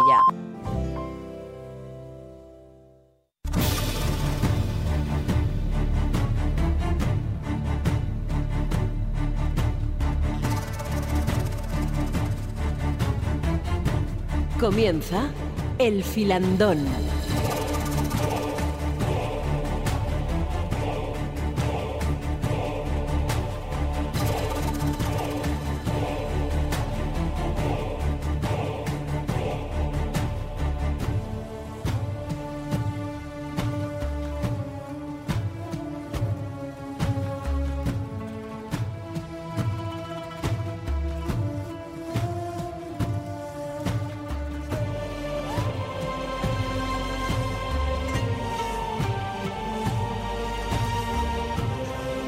Bueno, y cuando son las, las 11 en punto de la noche, damos paso al filandón. Tenemos casi una horita de, de filandón en la que vamos a ir poniendo música continuamente de las, eh, bueno, de las muchas óperas y de autores que vamos a ir comentando de las curiosidades, ¿no? Y me gustaría comenzar eh, precisamente con algo que hemos escuchado ya La Reina de la Noche, con la flauta mágica, con lo que es el, el coro, el coro de- del sumo sacerdote, ¿no? O Isis y Osiris, ¿no? El que Mozart, bueno, pues él ahí perfectamente hace un- una, una muestra de todo su conocimiento desde el principio, desde lo que es la obertura, esos tres toques en la puerta para, para acceder, eh, bueno, la masonería y la francmasonería, evidentemente. Antonio. Es que lo que has dicho es totalmente verdad. Yo no tengo que añadir nada, solo que este, que este coro, que se debería hacer quizás solo un programa de coros de Mozart, es que este coro abruma y, y planifica las dos cosas. No me quedo abrumado. Es bueno que los oyentes sepan que Mozart, igual que su padre, eran masones. De hecho, su padre, Leopoldo Mozart, entra a la masonería gracias a él. Él es el primero que se inicia ¿no? en 1784 y él forma parte de varias logias en, en Viena. El padre. No, no, él, el hijo. El, El hijo. padre entra después, posteriormente, un par de años después.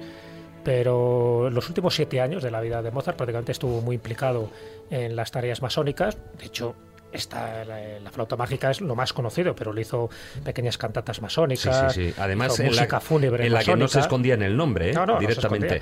la clemencia de Tito Oh, también tiene una mm. parte ahí también masónica. Es decir, ese simbolismo eh, está, está presente. Si no conoces un poco su vida, pues es difícil a veces in- interpretar correctamente este tipo de música, incluido el requiem, tan misterioso, ¿no? De ese personaje que se lo encarga, que al final no le da tiempo a terminarlo y que en el fondo era su propio requiem, ¿no? Porque también cuando él muere y muere de una forma muy sospechosa, como bien sabéis, a los 35 años, eh, hay toda una especie de, misterio alrededor de ese requiem, de ese personaje de esos hermanos masones y sobre todo de las causas de la muerte, donde yo he oído más de media docena de teorías, ¿no? desde la triquinosis hasta un fallo renal. Ese es Mozart, es decir, el gran genio que creó mucha incomodidad en la época, pues sencillamente porque estaba por encima de la media y sobre todo por esos, por esos coqueteos con lo esotérico, con lo mágico, con lo masónico, que a buen seguro tampoco lo reportó demasiados amigos, sino más bien enemigos. Entonces, todo ese componente de alguien tan, tan prodigioso como, como, fue Mozart, queda también muy bien reflejado en esa música de la que era capaz de hacer cualquier cosa. ¿no? El Cosi fan tutti, por ejemplo, es una maravilla y sin embargo no tiene nada que ver con esto. Es decir, podía hacer lo serio y lo bufo con la misma facilidad y también con la misma profesionalidad. Y también te podía hacer el Confutatis, bueno, que es una recreación posiblemente de cantos muy antiguos. Sí, eh, Antonio, no, tú intervienes cuando no, quieras, que eh, evidentemente. Decir que en esta ópera eh, se ve que es una masonería puramente masculina. Ha tardado muchísimo la masonería en abrirse a las mujeres, comentando con lo que decía antes Marta, y si se examina bien, bien el libreto de la flauta mágica, hay una profunda misoginia. Es decir, que hay un ataque a las mujeres considerándolas malvadas, perversas casi por naturaleza. El, el personaje femenino, el protagonista. La reina de la noche, por la supuesto. reina de la noche, pero la también la hija, sin embargo, es buenísima. La hija es buena y realmente compensa. Pero es que eh, el- el- lo que dice eh, la ópera es que el varón ha de guiar totalmente a la mujer. Y la mujer debe obedecer al varón, que es hasta cierto punto superior, y la guía por el camino de la sabiduría, sin duda alguna.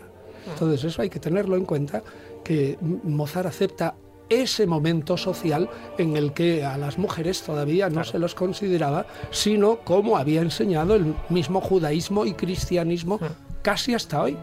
Lo que sí que es curioso, incluso eh, antes mencionaba que incluso en los propios decorados, cuando estaban ya no solo el libreto y la música, que, bueno, como bien decías Jesús, a lo largo de, de muchas composiciones de Mozart, pues ya se ve toda esa, esa clara influencia de, de la masonería, ¿no? Incluso a nivel de la armonía.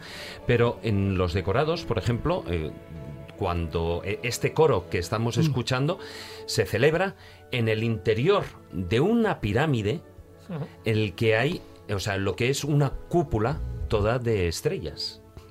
O sea, cuanto menos ahí hay un simbolismo enorme. Todo ello es simbolismo. Además, se sabe perfectamente que esta ópera eh, está muy inspirada en lo que él conocía prácticamente. Él practicaba dentro de los ritos masónicos, él practicaba el rito de Zinendorf. Y ese rito es todavía más simbólico que la simbología pura de, de la masonería, que es muchísimo, ¿no?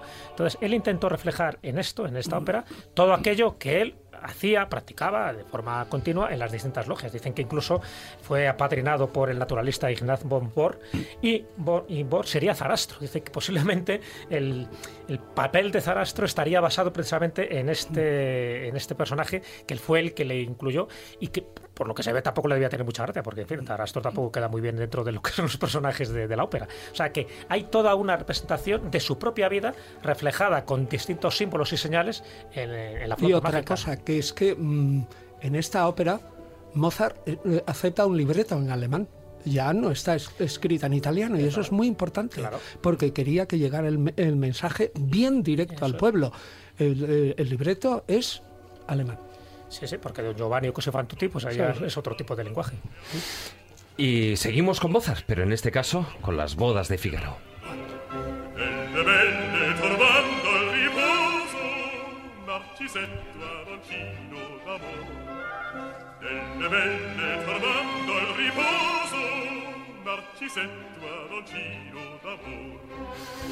Bueno, aquí, evidentemente, no El esto amoroso. Ahí estamos escuchando la magnífica voz de Hermann Hermann Prey. Prey, Prey, evidentemente, Prey, cómo no, las bodas de la Figaro.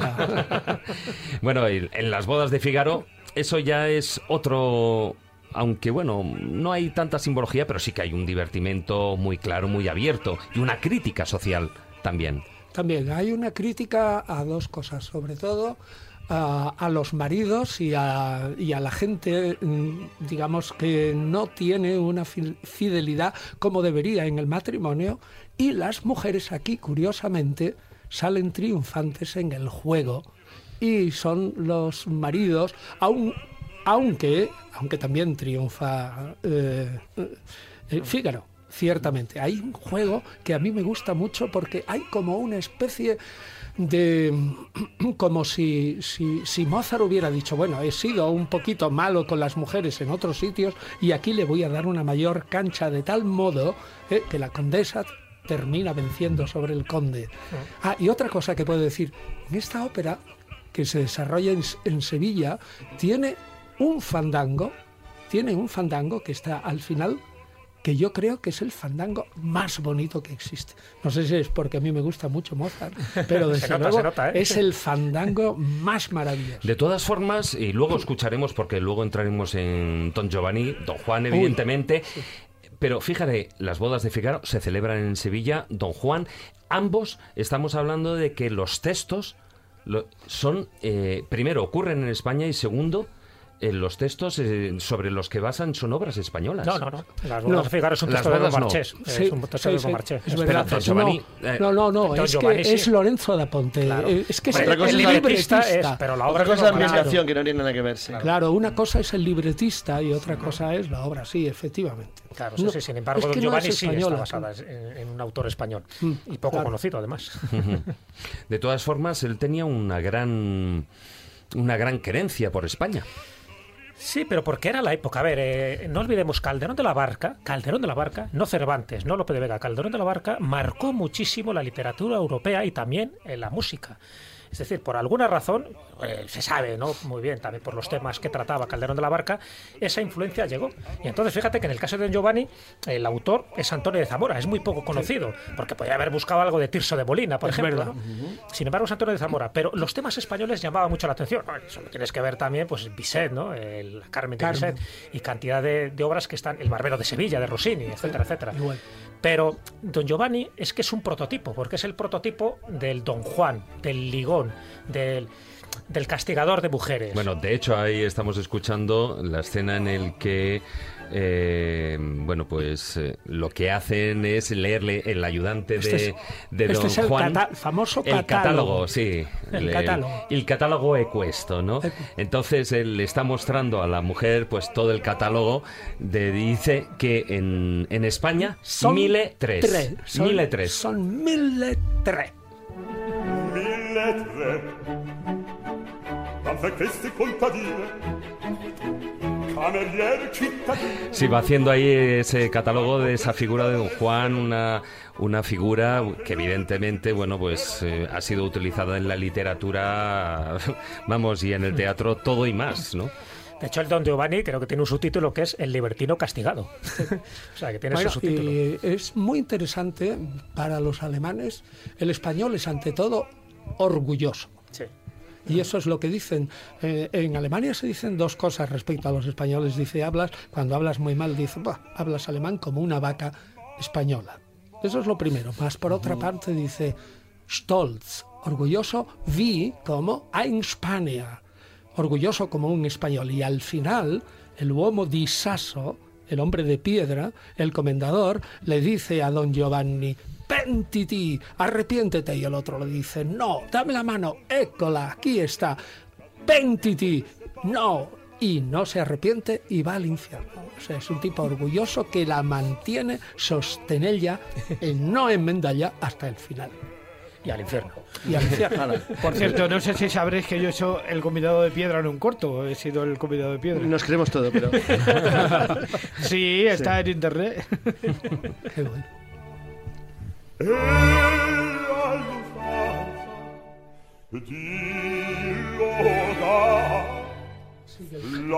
todas maneras, eh, hay un, fijaros, eh, estamos hablando, aunque es en italiano, pero la música de Mozart, la música, digamos, de esta época, eh, no tiene tampoco mucha diferencia con la, con la música que se estaba haciendo de la ópera italiana en aquel momento. También es cierto que Mozart eh, estuvo mucho tiempo en Italia. Es verdad, pero aquí se va liberando un poco. Se va liberando un poco de... de- aquí hay ya, eh, en algún momento, eh, oyendo, no sé, yo la habré oído, don Giovanni, no sé, 30, 40, 60 veces. Bueno, vamos a y me la 70. conozco de memoria. Y, y realmente creo que en algunos momentos hay hasta acordes que son preludio de Wagner. Es decir, que se ve que esto es música alemana. también. Claro, luego, luego hablaremos de, Bueno. de Wagner, porque ya también viniéndonos mucho más en el tiempo, pero sí que hay un- una gran diferencia. De, habría que separar esas óperas, ¿no? Esa ópera italiana, esa ópera francesa, esa ópera alemana, etcétera, etcétera. Yo- Hombre, no y es- además, lo que pasa que es que eso, uno es con un es sello que eso muy se alimenta particular. mucho también desde, desde los propios países, porque Verdi y Wagner se convierten en símbolos nacionales en sus respectivas naciones. Wagner, por cierto, que luego lo entiendo bastante orgulloso, ¿sabes lo que le dijo a Nietzsche, no? Para intentar demostrar que era muy amigo de Nietzsche, le dijo un día, querido amigo, esté usted en mi corazón. Dice, justo entre mi mujer y mi perro.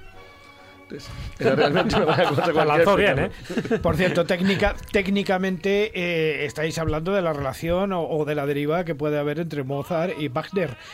No es eso, es que simplemente era tan adelantado a su época Mozart y utiliza tanto ya la disonancia y el largueto, de alguna manera en la nota blanca, que influye no solo en Wagner, también en Mendelssohn, en Félix Mendelssohn, influye muchísimo.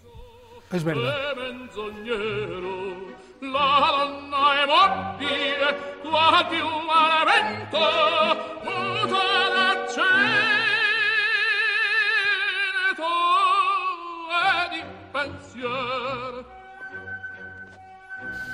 Y entramos de lleno ya con la ópera italiana, evidentemente Rigoletto de Verdi, con la maravillosa, la impresionante voz de Pavarotti. Y en, bueno, Verdi, yo creo que si a, Italia le quitan Verdi, se queda en el 50%. No, yo creo que Verdi fue esencial, ¿no? En la época, además, en que Verdi resurge, compone, estuvo muy desanimado al principio cuando compuso Nabucco, no te creas que al final tenía muchas ganas de componer más óperas, pero bueno, menos mal que se motivó y empezó pues a componer las grandes óperas, no, no solo italianas, sino universales. Eh, fíjate que esta, esta, esta área que estamos escuchando, la dona inmóvil, es decir, la mujer es voluble, fíjate ya lo que, un poco lo que decía también Antonio, ¿no? ese concepto que había de la mujer Sí, sí, sí. en aquella época, esta es un área que compone en el último momento. Esto no formaba parte de la ópera, el Rigoletto, pero el tenor quería lucirse. Y entonces en toda la ópera no había un área que él pudiera expresar sus voces cánoras y dijo, "Cons- eh, componme algo expresamente para mí. Y al final, en el último momento, él compone este, este área, la dona inmóvil, y al final, pues, eh, al duque de Está Amante. Jesús de nuevo insistiendo en lo del mito de los tenores. Estaba acordando, porque no sé de El quién- ego de los No tenores. me acuerdo quién, quién sería, quién sería si la anécdota real, lo que no sé es quién es quién era en concreto, que bueno, es un caso en Estados Unidos que un tenor exigió, eh, le, le caía fatal el soprano que el, el- bueno, el que había por allí y le dijo que él ponía solamente una condición, y es ganar un dólar más Sí, sí, el sí, que la soprano. La soprano. Entonces la soprano decidió trabajar gratis, ganó un dólar. Sí, sí, sí, sí. Pero él ganaba siempre más que más. sopranos. Tiene No razón. Jesús, tiene razón Jesús, pero fíjate si le hizo caso a la petición que luego Rigoletto sabe que no ha matado al duque de Mantua porque se oye en la lejanía la dona inmóvil al final. Es decir, está cantando tras las bambalinas, ¿no? Es decir, que lo incorpora ya plenamente al desarrollo y sobre todo al final ese terrible. Sí.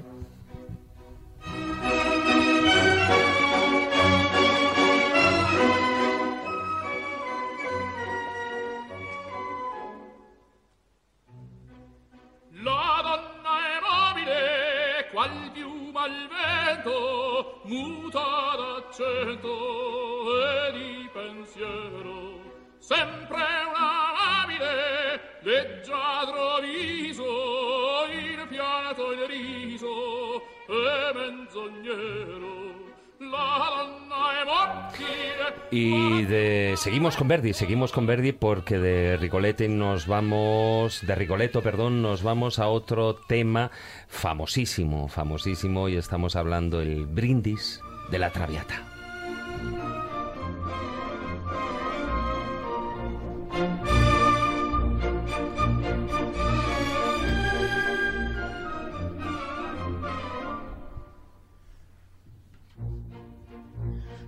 Liviamo, liviamo un'eretica calici che la bellezza infiora e la fuggevol, fuggevol ora fin Esta, esta ópera La Traviata, que además también tiene, bueno, muchas curiosidades. Ya no solo es incluso pugnas entre lo que podría ser, eh, en este caso, el, el tenor y la soprano, no en esta escena, sino, bueno, históricamente, no sé por qué La Traviata siempre ha dado lugar a, grandes discusiones, incluso en la propia escena, de, de interrumpirse, de interrumpirse la, la función, pero sí que, bueno, además, eh, incluso en las, hay algún área que tiene curiosidades, ¿no? Tiene alguna anécdota, si no recuerdo bien.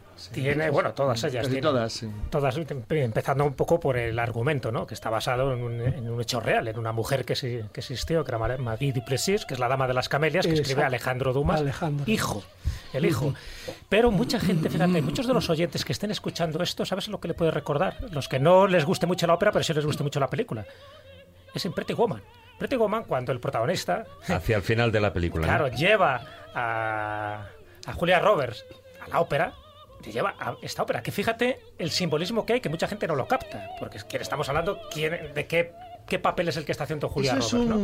Y sin ¿lo embargo, la Traviata, un poco, un poco así, por decirlo así, como la descarriada, está haciendo referencia a una mujer, a una cortesana parisina, que fue cortejada por muchísima gente, entre ellos por Alejandro Dumas hijo, y quedó tan obsesionado por ella que hace una obra de teatro y luego, bueno, hace una novela y luego se convierte en obra de teatro y luego se convierte en ópera. Bueno, pues muere a los 23 años, como bien sabes, eh, Marie Duplessis, y se convierte en una especie de mito. Bueno, pues cuando escucha Julia Roberts esta ópera, se queda totalmente impresionada. Y lo que se dice es dice que la ópera o te engancha al principio y ya te enamoras definitivamente, o no. Luego te puedes reenganchar, pero nunca va a entrar en tu corazón, ¿no? Que es un poco lo que dice el, Es el protagonista. de el, el argumento de utilizar el de utilizar la ópera como, como elemento eh, simbólico para de- determ- no, para recrear determinado tipo de actitud o de forma de pensar es muy utilizado. Por ejemplo en el cine es muy habitual. Estaba pensando por ejemplo en el comienzo de los intocables cuando Al Capone que es el malo está emocionándose llorando yendo payaso. Claro, es y pones un tipo que se va a ser el tipo malvado que está ahí el pobre llorando todo emocionado ante la belleza de lo que está escuchando. Hay que decir que esta ópera es la más representada universalmente.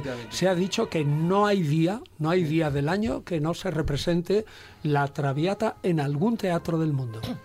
Sí, lo que. Y ahora, Hombre, bueno, vamos a la la marcha, esto triunfal. ya, la marcha triunfal de, de Aida, de, de Verdi. Y además es que es una ópera que es curioso, porque evidentemente esta ópera se estrenó en Egipto, pero sí que tiene una. Bueno, se representó, bueno, fue un encargo que él recibió eh, que se representó en, en 1871 y por la cual, bueno, pues cobró más de casi 150.000 francos, pero lo que sí que es, eh, existe una creencia que la gente piensa que fue una solicitud para la inauguración del, canal, de Suez, eh, que, que fue en el año 69, ¿no? Y, realmente no es así, o sea, él lo que a él se lo pidieron realmente para componer esa, bueno, más que una ópera, una oda, ¿no? Hacia la- lo que sería la apertura del canal de Suez, pero él declinó, bueno, pues la, la, la petición, ¿no? Porque él con mucho orgullo decía que él no escribía esas piezas ocasionales, no, si acaso una ópera sí, y una ópera pues evidentemente que dedicó a, a Egipto y bien que se estrenó allí, pero que él escribir un- una canción, como él decía, eso a él no le valía, ¿no?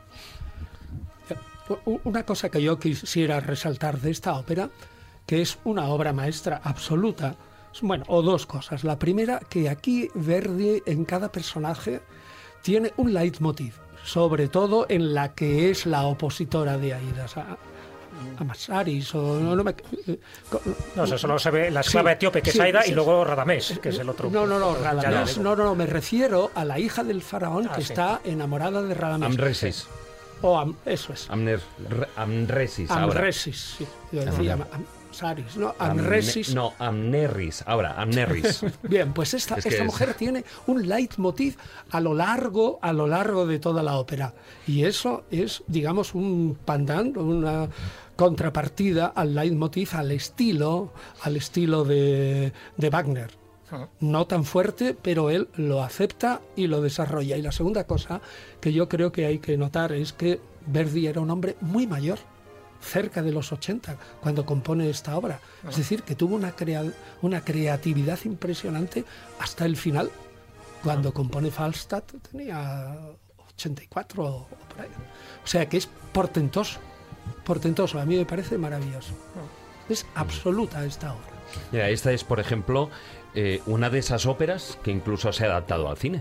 Eh, Si no recuerdo mal, en 1963, incluso eh, la, la que hacía de Aida era Sofía Loren. Mm, Es verdad. Entonces, bueno, pues es una de esas producciones, que- de esas independientemente de todas estas óperas que hoy en día pues ya se han llevado a, a lo que antes estábamos diciendo, se han popularizado, se han hecho DVDs, se han grabado con, multicámaras y afortunadamente, aunque se grabaran en un teatro, pero bueno, están al, al acceso de todo el mundo, ¿no? Y no solo eso, sino que además, fíjate, se llevó al cine, incluso también se ha hecho un Pero musical. acceso de difusión, Se ha hecho porque, un musical porque hay que tener en cuenta de que... Elton John. No, pero decía que durante mucho tiempo, hay que tener, es que no se puede olvidar que la ópera era, era tan, tan absolutamente esencial dentro de lo que era el, el mundo musical. El primer disco de la historia que vende más de un millón de ejemplares es de Caruso. Es la primera grabación de Caruso. En 1902 vendió ya un millón de discos. O sea, fijaros lo que eso significa en volumen, ¿eh?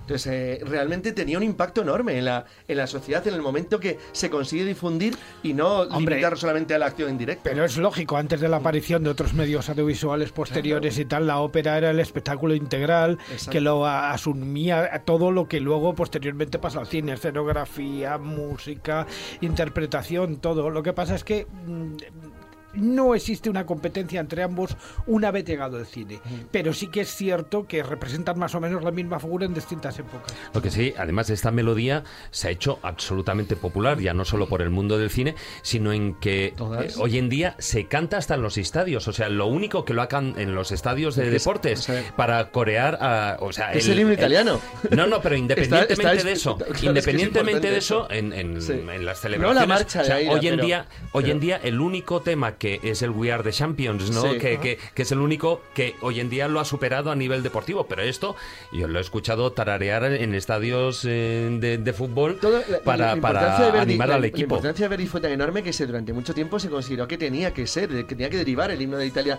unificada de, directamente de alguna de las obras de Verdi, porque canciones como la que acaba de citar Jesús, del Corona Bugo, que era la representación de la identidad italiana, de los se utilizó en ese sentido. Entonces, claro, pensiero. Claro, había, era muy importante en la época. Entonces, claro, todo eso desbordaba lo que sería simplemente el conocimiento de la gente que lo podía escuchar en directo.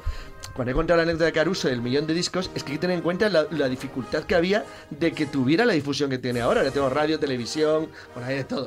Sí, pero eso no existía hace ciento y pico años. Hasta Carraldo, ¿te acuerdas que intentó Claro, crear un el intento teatro de hacer, de hacer un teatro de ópera en para que cantara, para que y cantara Caruso. Caruso allí a Manaos, ahí al trópico. O sea, Eso era un ídolo. Esta, mm, es- es- esta versión lo que, lo que me gusta de la que tú has escogido es que muchas veces por la popularización que tú dices se tiende a interpretar la marcha triunfal muy deprisa. Es verdad. Y no es así. Como lo hagas muy deprisa, lo matas, porque aquí la velocidad es enemiga de la belleza. Sin embargo, esto tiene que ser eh, un poquito maestoso, es decir, que tiene que tener un swing rodante que sea verdaderamente majestuoso en su marcha y no demasiado rápido. Eso te iba a decir, eh, Antonio, es que es una obra épica y, y tiene que tener su épica. Sí, eso, sí, sí, lo eso le pasa. po, po, po, pues, pues a toda velocidad lo liquidas. Ujú. Y ahora vamos a hacer, vamos a cambiar de autor y nos vamos con otra obra en la que hoy en día es una de las más representadas en el mundo dentro de ese ranking de los de los top 100. Pero lo que sí que es curioso es que eh, cambiamos evidentemente de, de compositor, seguimos en lo que es la, la ópera italiana. Esto es Madame Butterfly, Giacomo Puccini. Y lo que es curioso, que el estreno de, de esta ópera, pues eh, la crítica lo vapuleó y, y tuvo muy mala Otro pequeño recepción detalle. por el público. Hubo, siempre es curioso, hubo men- había menos rivalidad entre los compositores que entre los cantantes. Es interesante, es decir, en el caso italiano había una buena relación, no era un tema de, de- de- donde hubiera enfrentamientos entre ellos. Y Verdi respetaba muchísimo a Puccini y le consideraba un- una persona de valía también.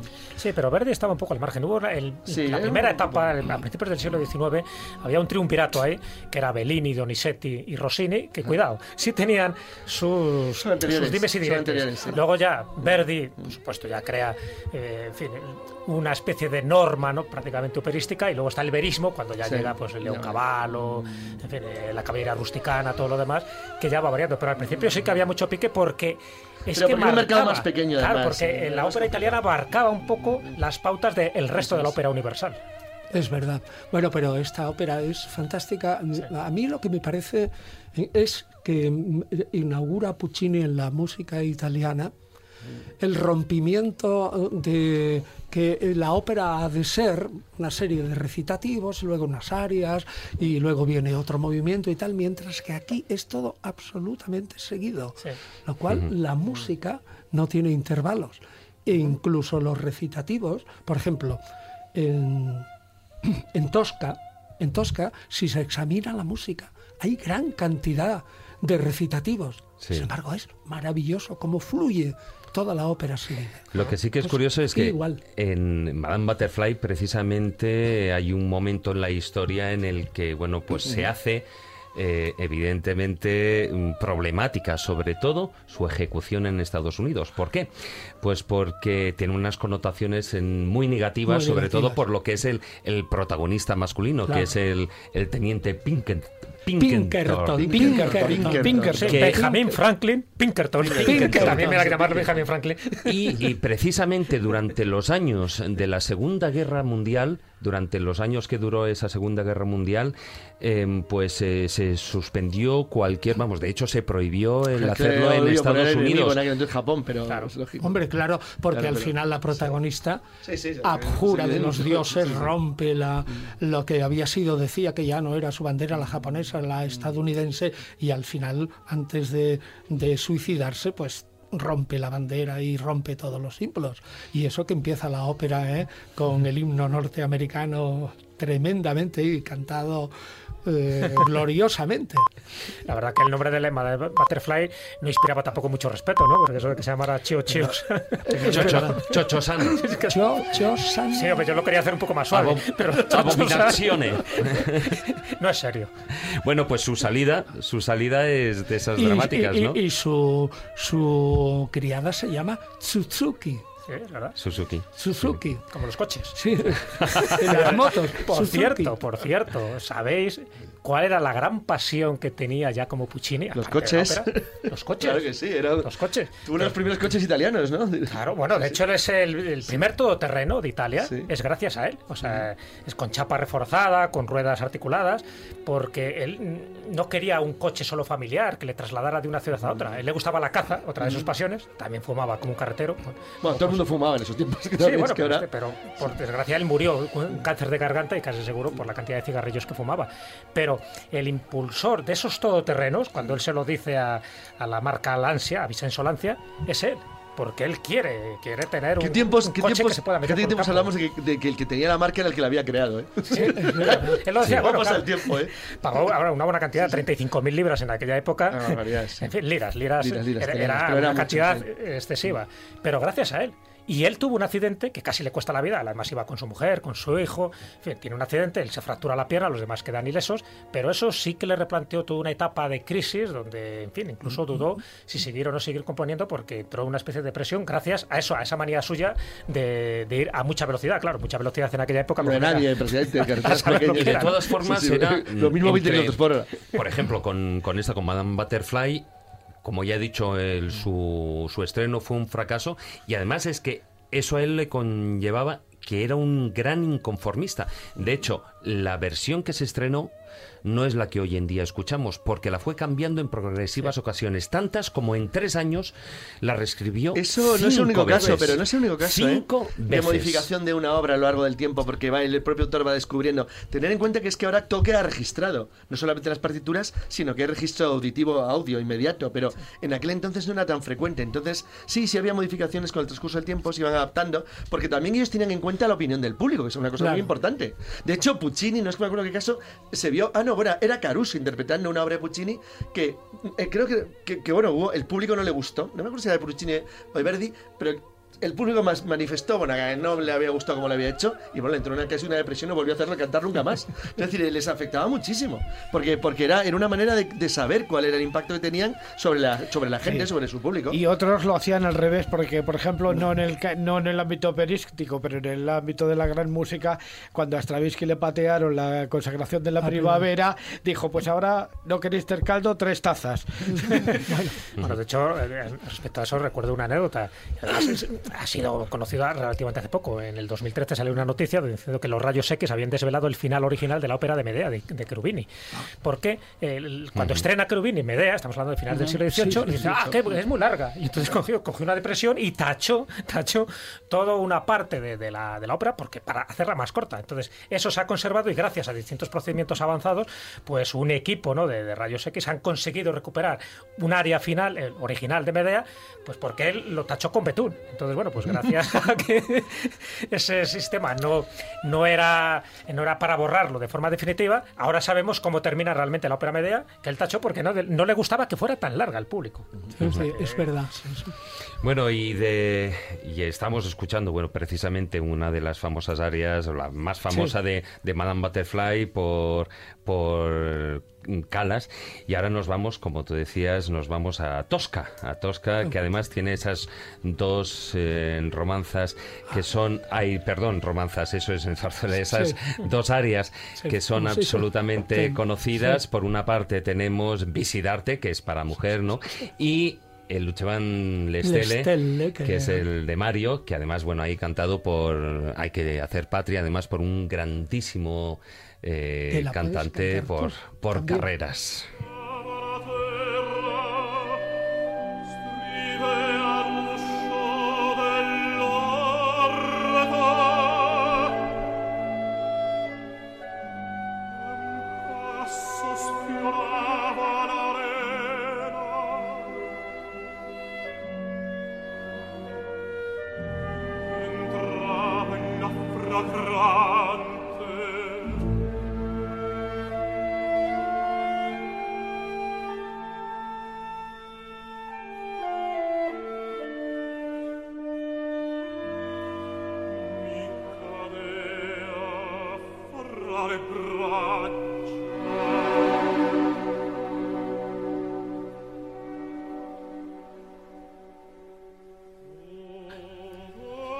Además en esta obra Puccini, y eso es algo que poca gente sabe, bueno, hay un contexto histórico, el contexto histórico, el que cuando, bueno, pues es que Napoleón invade el norte de Italia, em, toma, bueno, pues eh, incluso luego marcha a, a Egipto, luego cuando vuelve a, a, a Francia se autoproclama emperador, ¿no?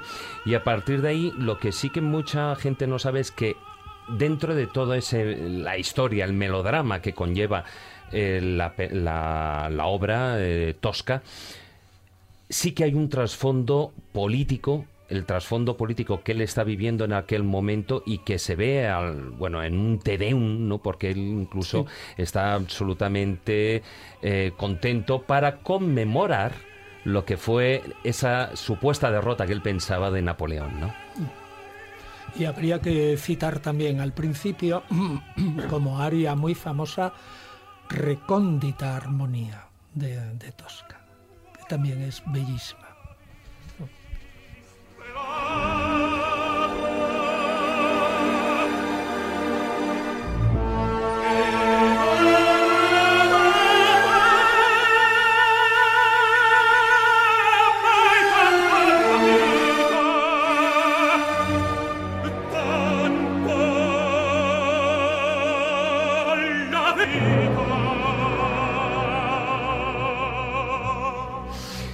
Y dejamos Puccini para irnos a otro, bueno, a otro cantante italiano, hay a otro compositor italiano. ¿Y Turandot? ¿Y no es un norma? Bueno, bueno, pero es que Bueno, es, que es imposible. ya. Es imposible. Por Dios, es- por Dios. hay tantas y tantas Yo obras. que me iba a favoritas. Nessun dorma. eh, sí. No, No, no, pero esa no, no la he por querido favor, poner. No por favor, poner. por favor. eh. No he querido ponerla porque, bueno, además es que ya sería Bueno, repetir Pavarotti. Dejaremos Turandot, dejaremos Turandot. Qué manía con Pavarotti, que mejor la de Corelli. No, no, no, no. Ahí ya sabes que es una cuestión de gustos y no. Pero si, no, sí, ya sé que me estás chinchando. Pero si estamos escuchando a Carreras, pues evidentemente quien fue durante gran parte de su carrera artística pareja fue pues la, la gran voz de la ópera, Montserrat Caballé. Y ahí escuchamos con Norma y Casta Diva. Muy bien.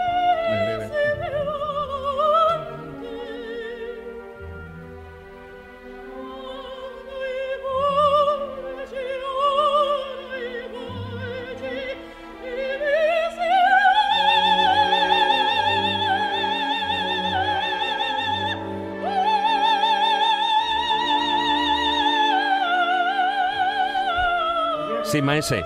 Os voy a contar una anécdota. Estaban con este área de Casta Diva y el director, que no recuerdo el nombre exactamente, le dijo a una de las violonchelistas que había allí, dice, señorita, ¿usted se da cuenta que tiene entre las piernas algo que nos haría felices a todos y se limita a rascarlo como una loca y tal?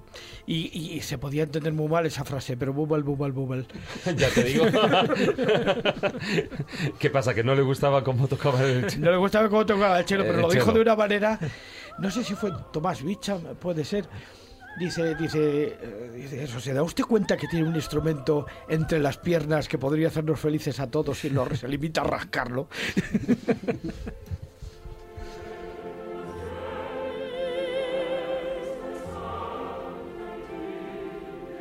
Sí, Jesús. Es curioso, ¿no? Esta ópera de Bellini, fíjate que Bellini. puso ópera Bellini, pero sin embargo esta es la más conocida, ¿no? Es Sí. como, como si solo hubiera escrito Norma y se olvida uno, pues eso, de, de la sonámbula, ¿no? Eso ocurre cuando tienes éxito excesivo con una obra. Es ¿no? lo que el- pasa, es lo que pasa. Bueno, no, es como para pa, que. eh, Pero con- hubo el- gente que el solo escribió una ópera. así, sí. O sea, porque muchos, una obra todos estos así, compositores genial. que estamos hablando compusieron muchísimas, lo que luego al final ha pasado a la posteridad una o dos, bueno, en el caso de Verdi, más de una docena, que eso tiene mérito, ¿no? Eh, pero, por ejemplo, en el caso de Beethoven solo compuso una, que era Fidelio. nada Fidelio. más. Incluso hubo gente que le propusieron escribir una ópera, como era sí, no, y no. dijo una frase célebre. Dice, prefiero casarme antes que escribir, que escribir una ópera. Y, y tampoco se casó, ni escribió ninguna ópera. Y algunos que a lo mejor escribieron más, pero solo se les conoce una, porque pues, eh, Aunque- y Paglia ha sido la caballería rusticana. Claro, Mascañi con De la caballería rusticana, pues Cavallo. Sí, bueno, y son, y son óperas más cortas, además. Son son más. Es que eran mucho óperas más de una hora, de una hora y cuarto, lo cual ya es raro en una ópera, ¿no? Que, que se lo digan a Wagner. Que él, Si no hacía una de cuatro horas. Necesitaba no. un tiempo ahí para hacerlo bien. Pero vos digo que Norma, y se ha quedado.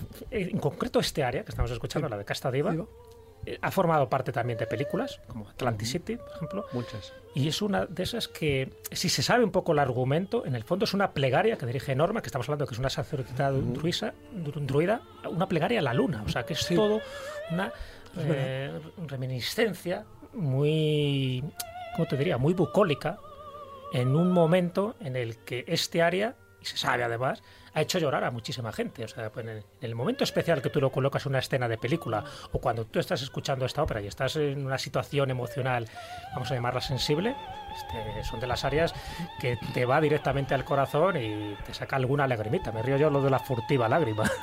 Bueno, pues. Oye, y a propósito de sí. la caballería, hay que decir la opinión de Herbert von Karajan, a quien le entusiasmaba esta mujer. Dijo en algún, en- en algún momento que, según su opinión, esta Montserrat tenía sencillamente todo lo que una cantante puede desear tener en cuanto a la voz. tenía un instrumento envidiable, maravilloso. Era, como yo diría, la voz, la voz, ¿no? Lástima, bajo mi punto de vista, que, se, que no se le entendía nada. o sea, se podía inventar, para mí se podía in- inventar la letra que tampoco... Es un privilegio de las sopranos, ¿eh? en líneas Hombre, generales. es a las cierto, es cierto que la se tesitura, que la tesitura, pero no sé, a otras de, de la época, Mireia Freni y Ah, tal, pues sí. sí. que se les Se entendía les entiende. perfectamente. eh, A las actuales cada vez mejor, ¿eh? Han ido, eso se ha ido mejorando muchísimo. Ahora se cuida mucho. Es que ahora empieza a ser un requisito ya importante. El que tenga un... Es que eso, eso es un cambio de la modernidad. Modernidad y Sí, de la bueno. globalización. de la globalización. Bueno, hemos pasado eh, por, eh, por varios españoles, evidentemente, y ahora, como tú bien decías, una furtiva lágrima, lágrima de Donizetti, del Elixir d'Amore, evidentemente por la voz maravillosa, técnicamente, de Kraus.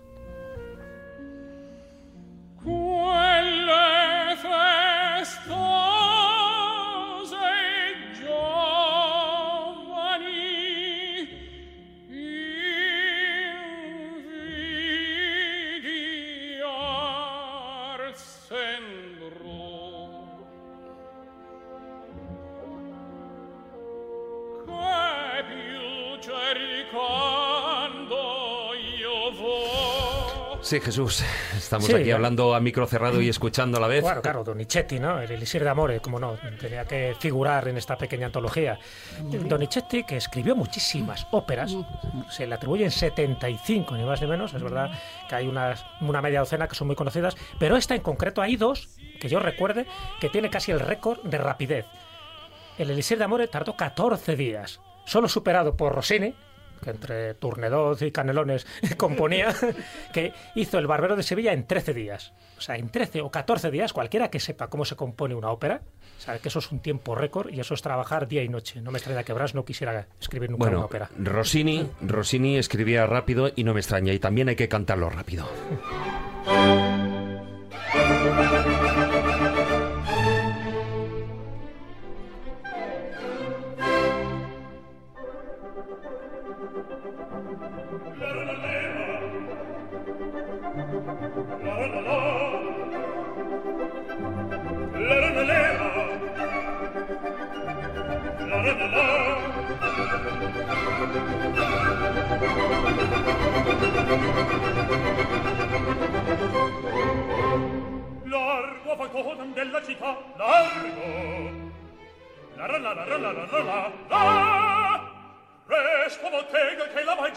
questo la ra la ra la la la la ah che bel vivere che bel piacere che bel piacere per un barbiere di qualità di qualità oh bravo figaro bravo bravissimo bravo la ra la la ra la la la la la forte decisivo che verità bravo Rossini, el barbero de Sevilla, ese famoso Larguat Factotum, cantado por, maravillosamente por Thomas Hanson. Y lo que sí que es curioso es que de Rossini, eh, cuando hay una cosa, una anécdota muy curiosa, que cuando falleció, pues eh, fue enterrado en, en el cementerio. Y aquí Marta nos lo podía corroborar, ¿no? En el cementerio de Père Lachaise, en. París. Y eh, cuando lo estaban enterrando, miles de, vo- de- de voces estaban cantando, miles de personas que acudieron ahí estaban cantando bueno, una plegaria, lo que era el, el Moisés de, de Rossini, ¿no? Y es curioso porque era, mm, bueno, eh, muy querido en Francia, pero por supuesto muchísimo más eh, querido en, en Italia, porque él era de, de Pésaro, si no recuerdo Sí. mal. De hecho, eh, tiene en común con Bellini que los dos son enterrados en Père Lachaise, en este cementerio parisino, fíjate, siendo los dos en italianos. el programa, sí. Pero ahora lo que hay allí son cenotafios, es decir, sus cuerpos ya han sido eh, trasladados ¿no? a sus lugares de origen. Eh, dos cosas que me llaman la atención siempre de Rossini. Una es que sabes que su última ópera es Guillermo Tell, a partir de ahí creo que tenía 37 años. Deja de escribir Sí. porque dice que un éxito más no le va a aportar nada y sin embargo un fracaso le puede hundir.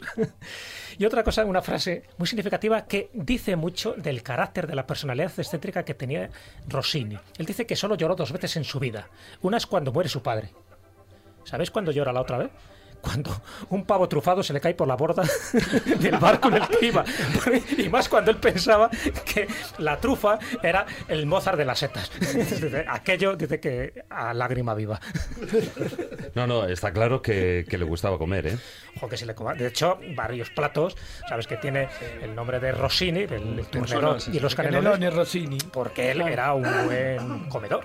Así como Puccini le gustaba correr, pues a este hombre le gustaba comer. uno alla volta, uno alla volta, per carità.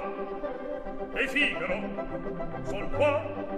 Ehi, Figaro, son qua, Figaro qua, Figaro là, Figaro qua, Figaro là, Figaro su, Figaro giù, Figaro su, Figaro giù. Rotto processimo sopra il fulmine, sono cantone della città, della città, della città.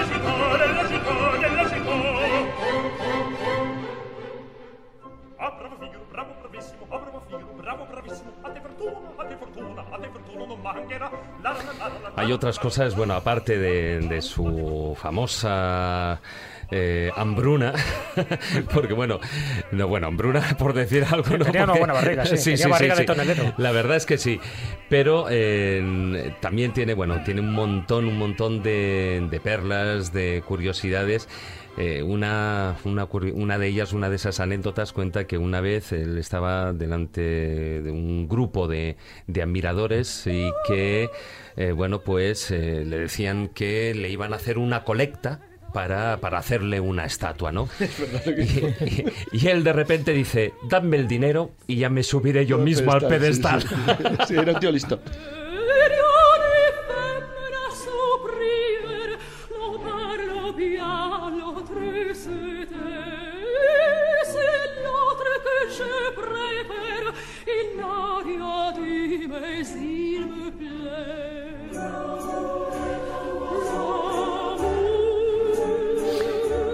Y dejamos la ópera italiana para hacer, para irnos a la ópera francesa, Carmen Bizet, esa famosa habanera.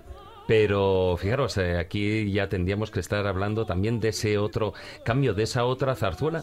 Ay, de dale con la zarzuela, de esa otra ópera que, que con un marcado, ya no solo a nivel vocal, sino es curioso, por ejemplo, eh, los tenores son diferentes. El, tenor belcantista, el tenor que canta ópera italiana, no es el mismo que canta la ópera francesa. Y ahí, por ejemplo, nosotros lo teníamos en los famosos tres tenores, eh, tanto, por decir algunos, o sea, aquí en España, Carreras, Plácido Domingo, pero eh, Kraus que no entraba, digamos, dentro de esos tres tenores, él se dedicaba básicamente a cantar ópera francesa, Sí. por la tesitura y por la... y, y incluso por la... eh, que no me sale la palabra, la tesitura y la forma, las necesidades, dibujos eh, para cantarlo, ¿no? La Sí. técnica, ahora. Y ciertamente a mí me parece que nadie ha cantado como Alfredo Kraus, la fille du régiment, la hija del regimiento. Sobre todo tiene ahí un do de pecho repetido. Bueno, es- uno es hay- increíble. La hija del regimiento, el área de la hija del regimiento, tiene es- 9-2. 9-2. Nueve, sí. 9-2. Y normalmente hacen 10. Porque el último lo regalan. Eh, Pues es que es, a mí me parece que nadie como Alfredo Kraus he oído yo en esa área.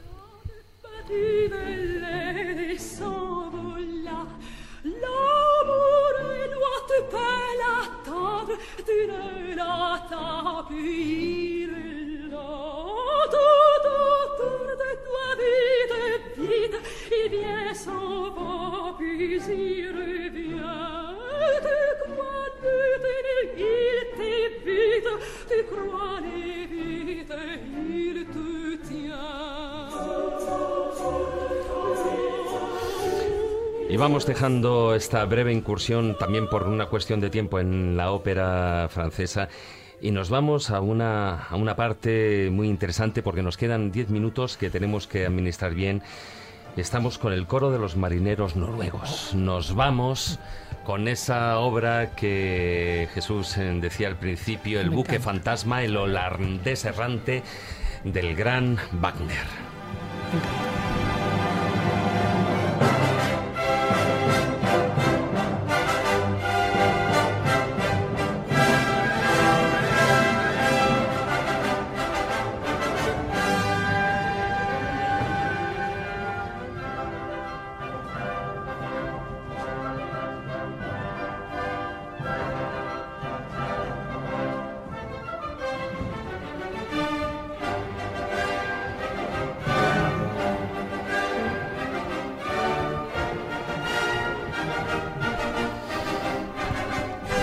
Se está reprimiendo. Estamos, tenemos aquí a Antonio que, como está medio afónico, si no, ya se podría si no, a- es- atararearlo.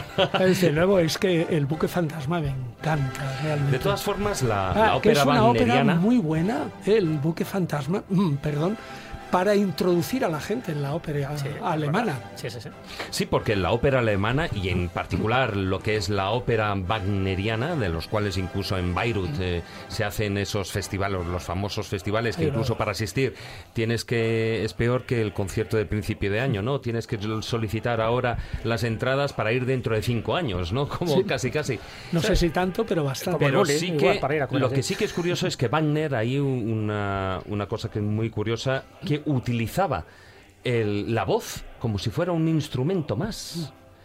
Y, y para cantar, no cualquiera puede cantar la ópera wagneriana, ¿no? O sea, hay óperas, eh, bueno, lo que es la tetralogía famosa. El pues, anillo de los Nibelungos. El anillo de los Nibelungos, es que eh, eso es, mm, vamos, peor que... No, no acaba nunca. ¿Por qué crees cada que hizo, una de ellas. Porque hizo el teatro de Bayreuth. Por eso, porque para representar sus óperas es que no la representaba casi nadie. La Scala de Milán no quería saber nada de él. La Fenice de Venecia tampoco. Entonces me creo mi propio teatro porque mis óperas es distinto. Mis óperas no duran una hora y media. Mis óperas no son bufas. Entonces, solo eso, el Anillo de los Nibelungos, con ese prólogo y las, tres, las otras tres partes que tiene, bueno, en definitiva la tetralogía, es que tiene que crear un teatro específico con toda la tramoya, con todos los escenarios para representar sus óperas. Es verdad. Por eso Wagner gusta o no gusta. Sí, No tiene término medio. Bueno, y antes de terminar, y no quiero que se me vaya, vamos a hablar de esas obras, eh, de esas óperas que, eh, bueno, pues no es que sean gafes, pero sí que cuanto menos se las considera malditas. Ahí podríamos hablar, bueno, por ejemplo, antes estamos con el tema, con la fuerza del, Del del des- destino. destino. ¿Por qué es considerada maldita esa ópera? La fuerza del destino, de Sí. Verdi. Eh, eh, esta es de verde, sí, sí. Sí, esta sí, es la sí, sí. Bueno, total, porque el barítono Leonard Warren murió con las botas puestas mientras cantaba en el Teatro Metropolitano de Nueva York, eh, estamos hablando del 3 de abril de 1960, pues una de estas áreas. Entonces, ya sabes que si alguien muere en el escenario, encima cantando una determinada ópera, la fuerza del destino, con todo lo que significa, ¿no? De simbolismo, es un poco como los acordes de la Quinta Sinfonía de Beethoven, ¿no? Estás llamando el destino, o lo que decíamos de la flauta mágica, ¿no? De esas tres baterías masónicas, el 3, un número sagrado, un número simbólico, pues encima, si un barítono, barítono como Leonard Warren, que era muy conocido, era muy popular en aquel momento, él muere mientras empieza el área que dice, oh fatal urna de mi destino, y cae fulminado, pues hombre, se convierte en maldita. De hecho, Macbeth, como obra eh, teatral de Shakespeare, sabes que también es la tragedia escocesa, la llaman, porque el hecho de recitar la palabra Macbeth también daba mala suerte. Y aún así, Verdi se atrevió a hacer una ópera para quitar esa- ese malfario de Macbeth. Pero claro, eh, básicamente la fuerza del destino es, además del argumento, es porque ese o fatal urna de mi destino y donde cae fulminado. Leonard Warren, pues hombre, yo creo que le da ya una característica. Luego hay otras que pueden ser por otros motivos, eh, ¿no? El malditismo puede venir también por los contenidos, que es lo que le pasó, por ejemplo, a Prohibición de Amar de Wagner, Ah. que estuvo prohibida durante un tiempo cuando la estrenó, es una de sus primeras, y, y tuvo problemas enormes porque tocaba temas que en aquel entonces entendía que no eran adecuados para todos los públicos, como diríamos ahora. Entonces eso luego también se te convierte en un, en un problema porque te condiciona. A muchos, a muchos compositores que luego no alcanzaron fama, el que te saliera mal una obra por el motivo que fuera, te hundía para siempre. Claro, eso también... De todas maneras, antes de, que bueno el, cantante norteamericano Leonard Warren en 1960 eh, falleciese, bueno, hubo esa fatalidad, la obra ya mm, desde sus orígenes prácticamente parecía que estaba agafada, porque bueno, cuando incluso en el estreno se tuvo que estrenar más tarde porque la soprano em, se ponía enferma, eh, luego bueno pues el cuando se estrenó lo que era el, el suicidio de, de Don Álvaro, ¿no? que, que es el, protagonista, se, no, eh, cuando se tira por el acantilado, bueno, pues parece que eh, los espectadores eso no le gustó, con lo cual tuvo que revisarla nuevamente y buscar un final alternativo. Bueno, em, la obra desde sus orígenes ya mm, arrastraba una fama de maldita hasta el punto de que el propio libretista eh, sufrió una parálisis dos años antes que lo llevó a la tumba, vamos al poco de, de- de ¿no? Y hay otra obra, y hay otra obra que también, eh, bueno, pues posiblemente tenga una gran fama de un área, no solo la obra, pero sí un, un área, ¿no? Estamos hablando de Carlos VI, del compositor francés eh, Fromental Halevi.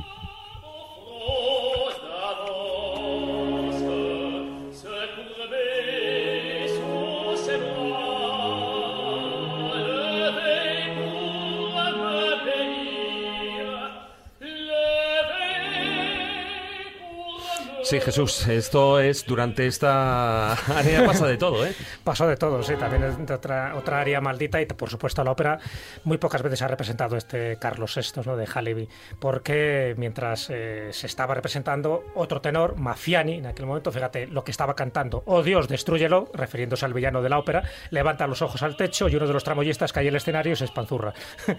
Luego vuelve Lo a destruyó, repetir el mira a- al palco vacío y al instante a través de las cortinas otro señor que se acaba de sentar en el sillón muere de un ataque cardíaco. o sea que dos muertos en una representación ya era mucho, pero es que encima hubo un tercer muerto. Entonces, bueno, si te- solo con eso y porque no se ha querido representar más veces, porque siempre genera algo. De hecho, Napoleón III se atrevió a representarla posteriormente en mil- 1858 y el día anterior tuvo un atentado que casi le cuesta la vida. Sí, sí, eh, ahí, ahí es nada.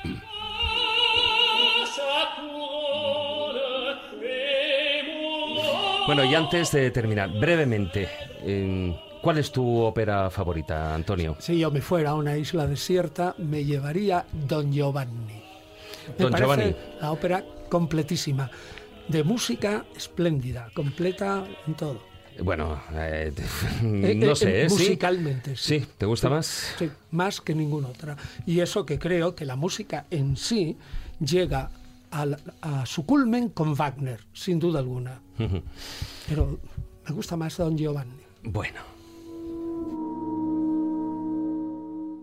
Hola, soy una de las muchas personas que colabora con la UID comprando su euroboleto. Por tan solo un euro diario, ayudas a muchas personas con discapacidad y al mismo tiempo tengo la opción de hacerme millonario. ¿Y a ti no te gustaría serlo? Organización Impulsora de Discapacitados, 902-113-883. Si eres discapacitado, llámanos. Si no lo eres, apóyanos. Contamos contigo.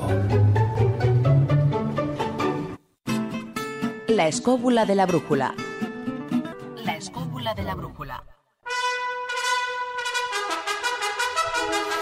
Bueno, y con, con esta marcha de bueno de Guillermo Tell, de Rossini, nos despedimos porque bueno, se nos ha escapado el tiempo. Muy buenas noches, Antonio. Buenas noches a todos y encantado. Yo he aprendido muchísimo hoy con vosotros que yo no tenía ni idea de muchas de estas anécdotas. Bueno, familia, Jesús, mucho. muy Bueno. buenas noches. Carlos, no no buenas noches. Gracias. Maese, buenas noches. Nos vemos la próxima semana, amigos.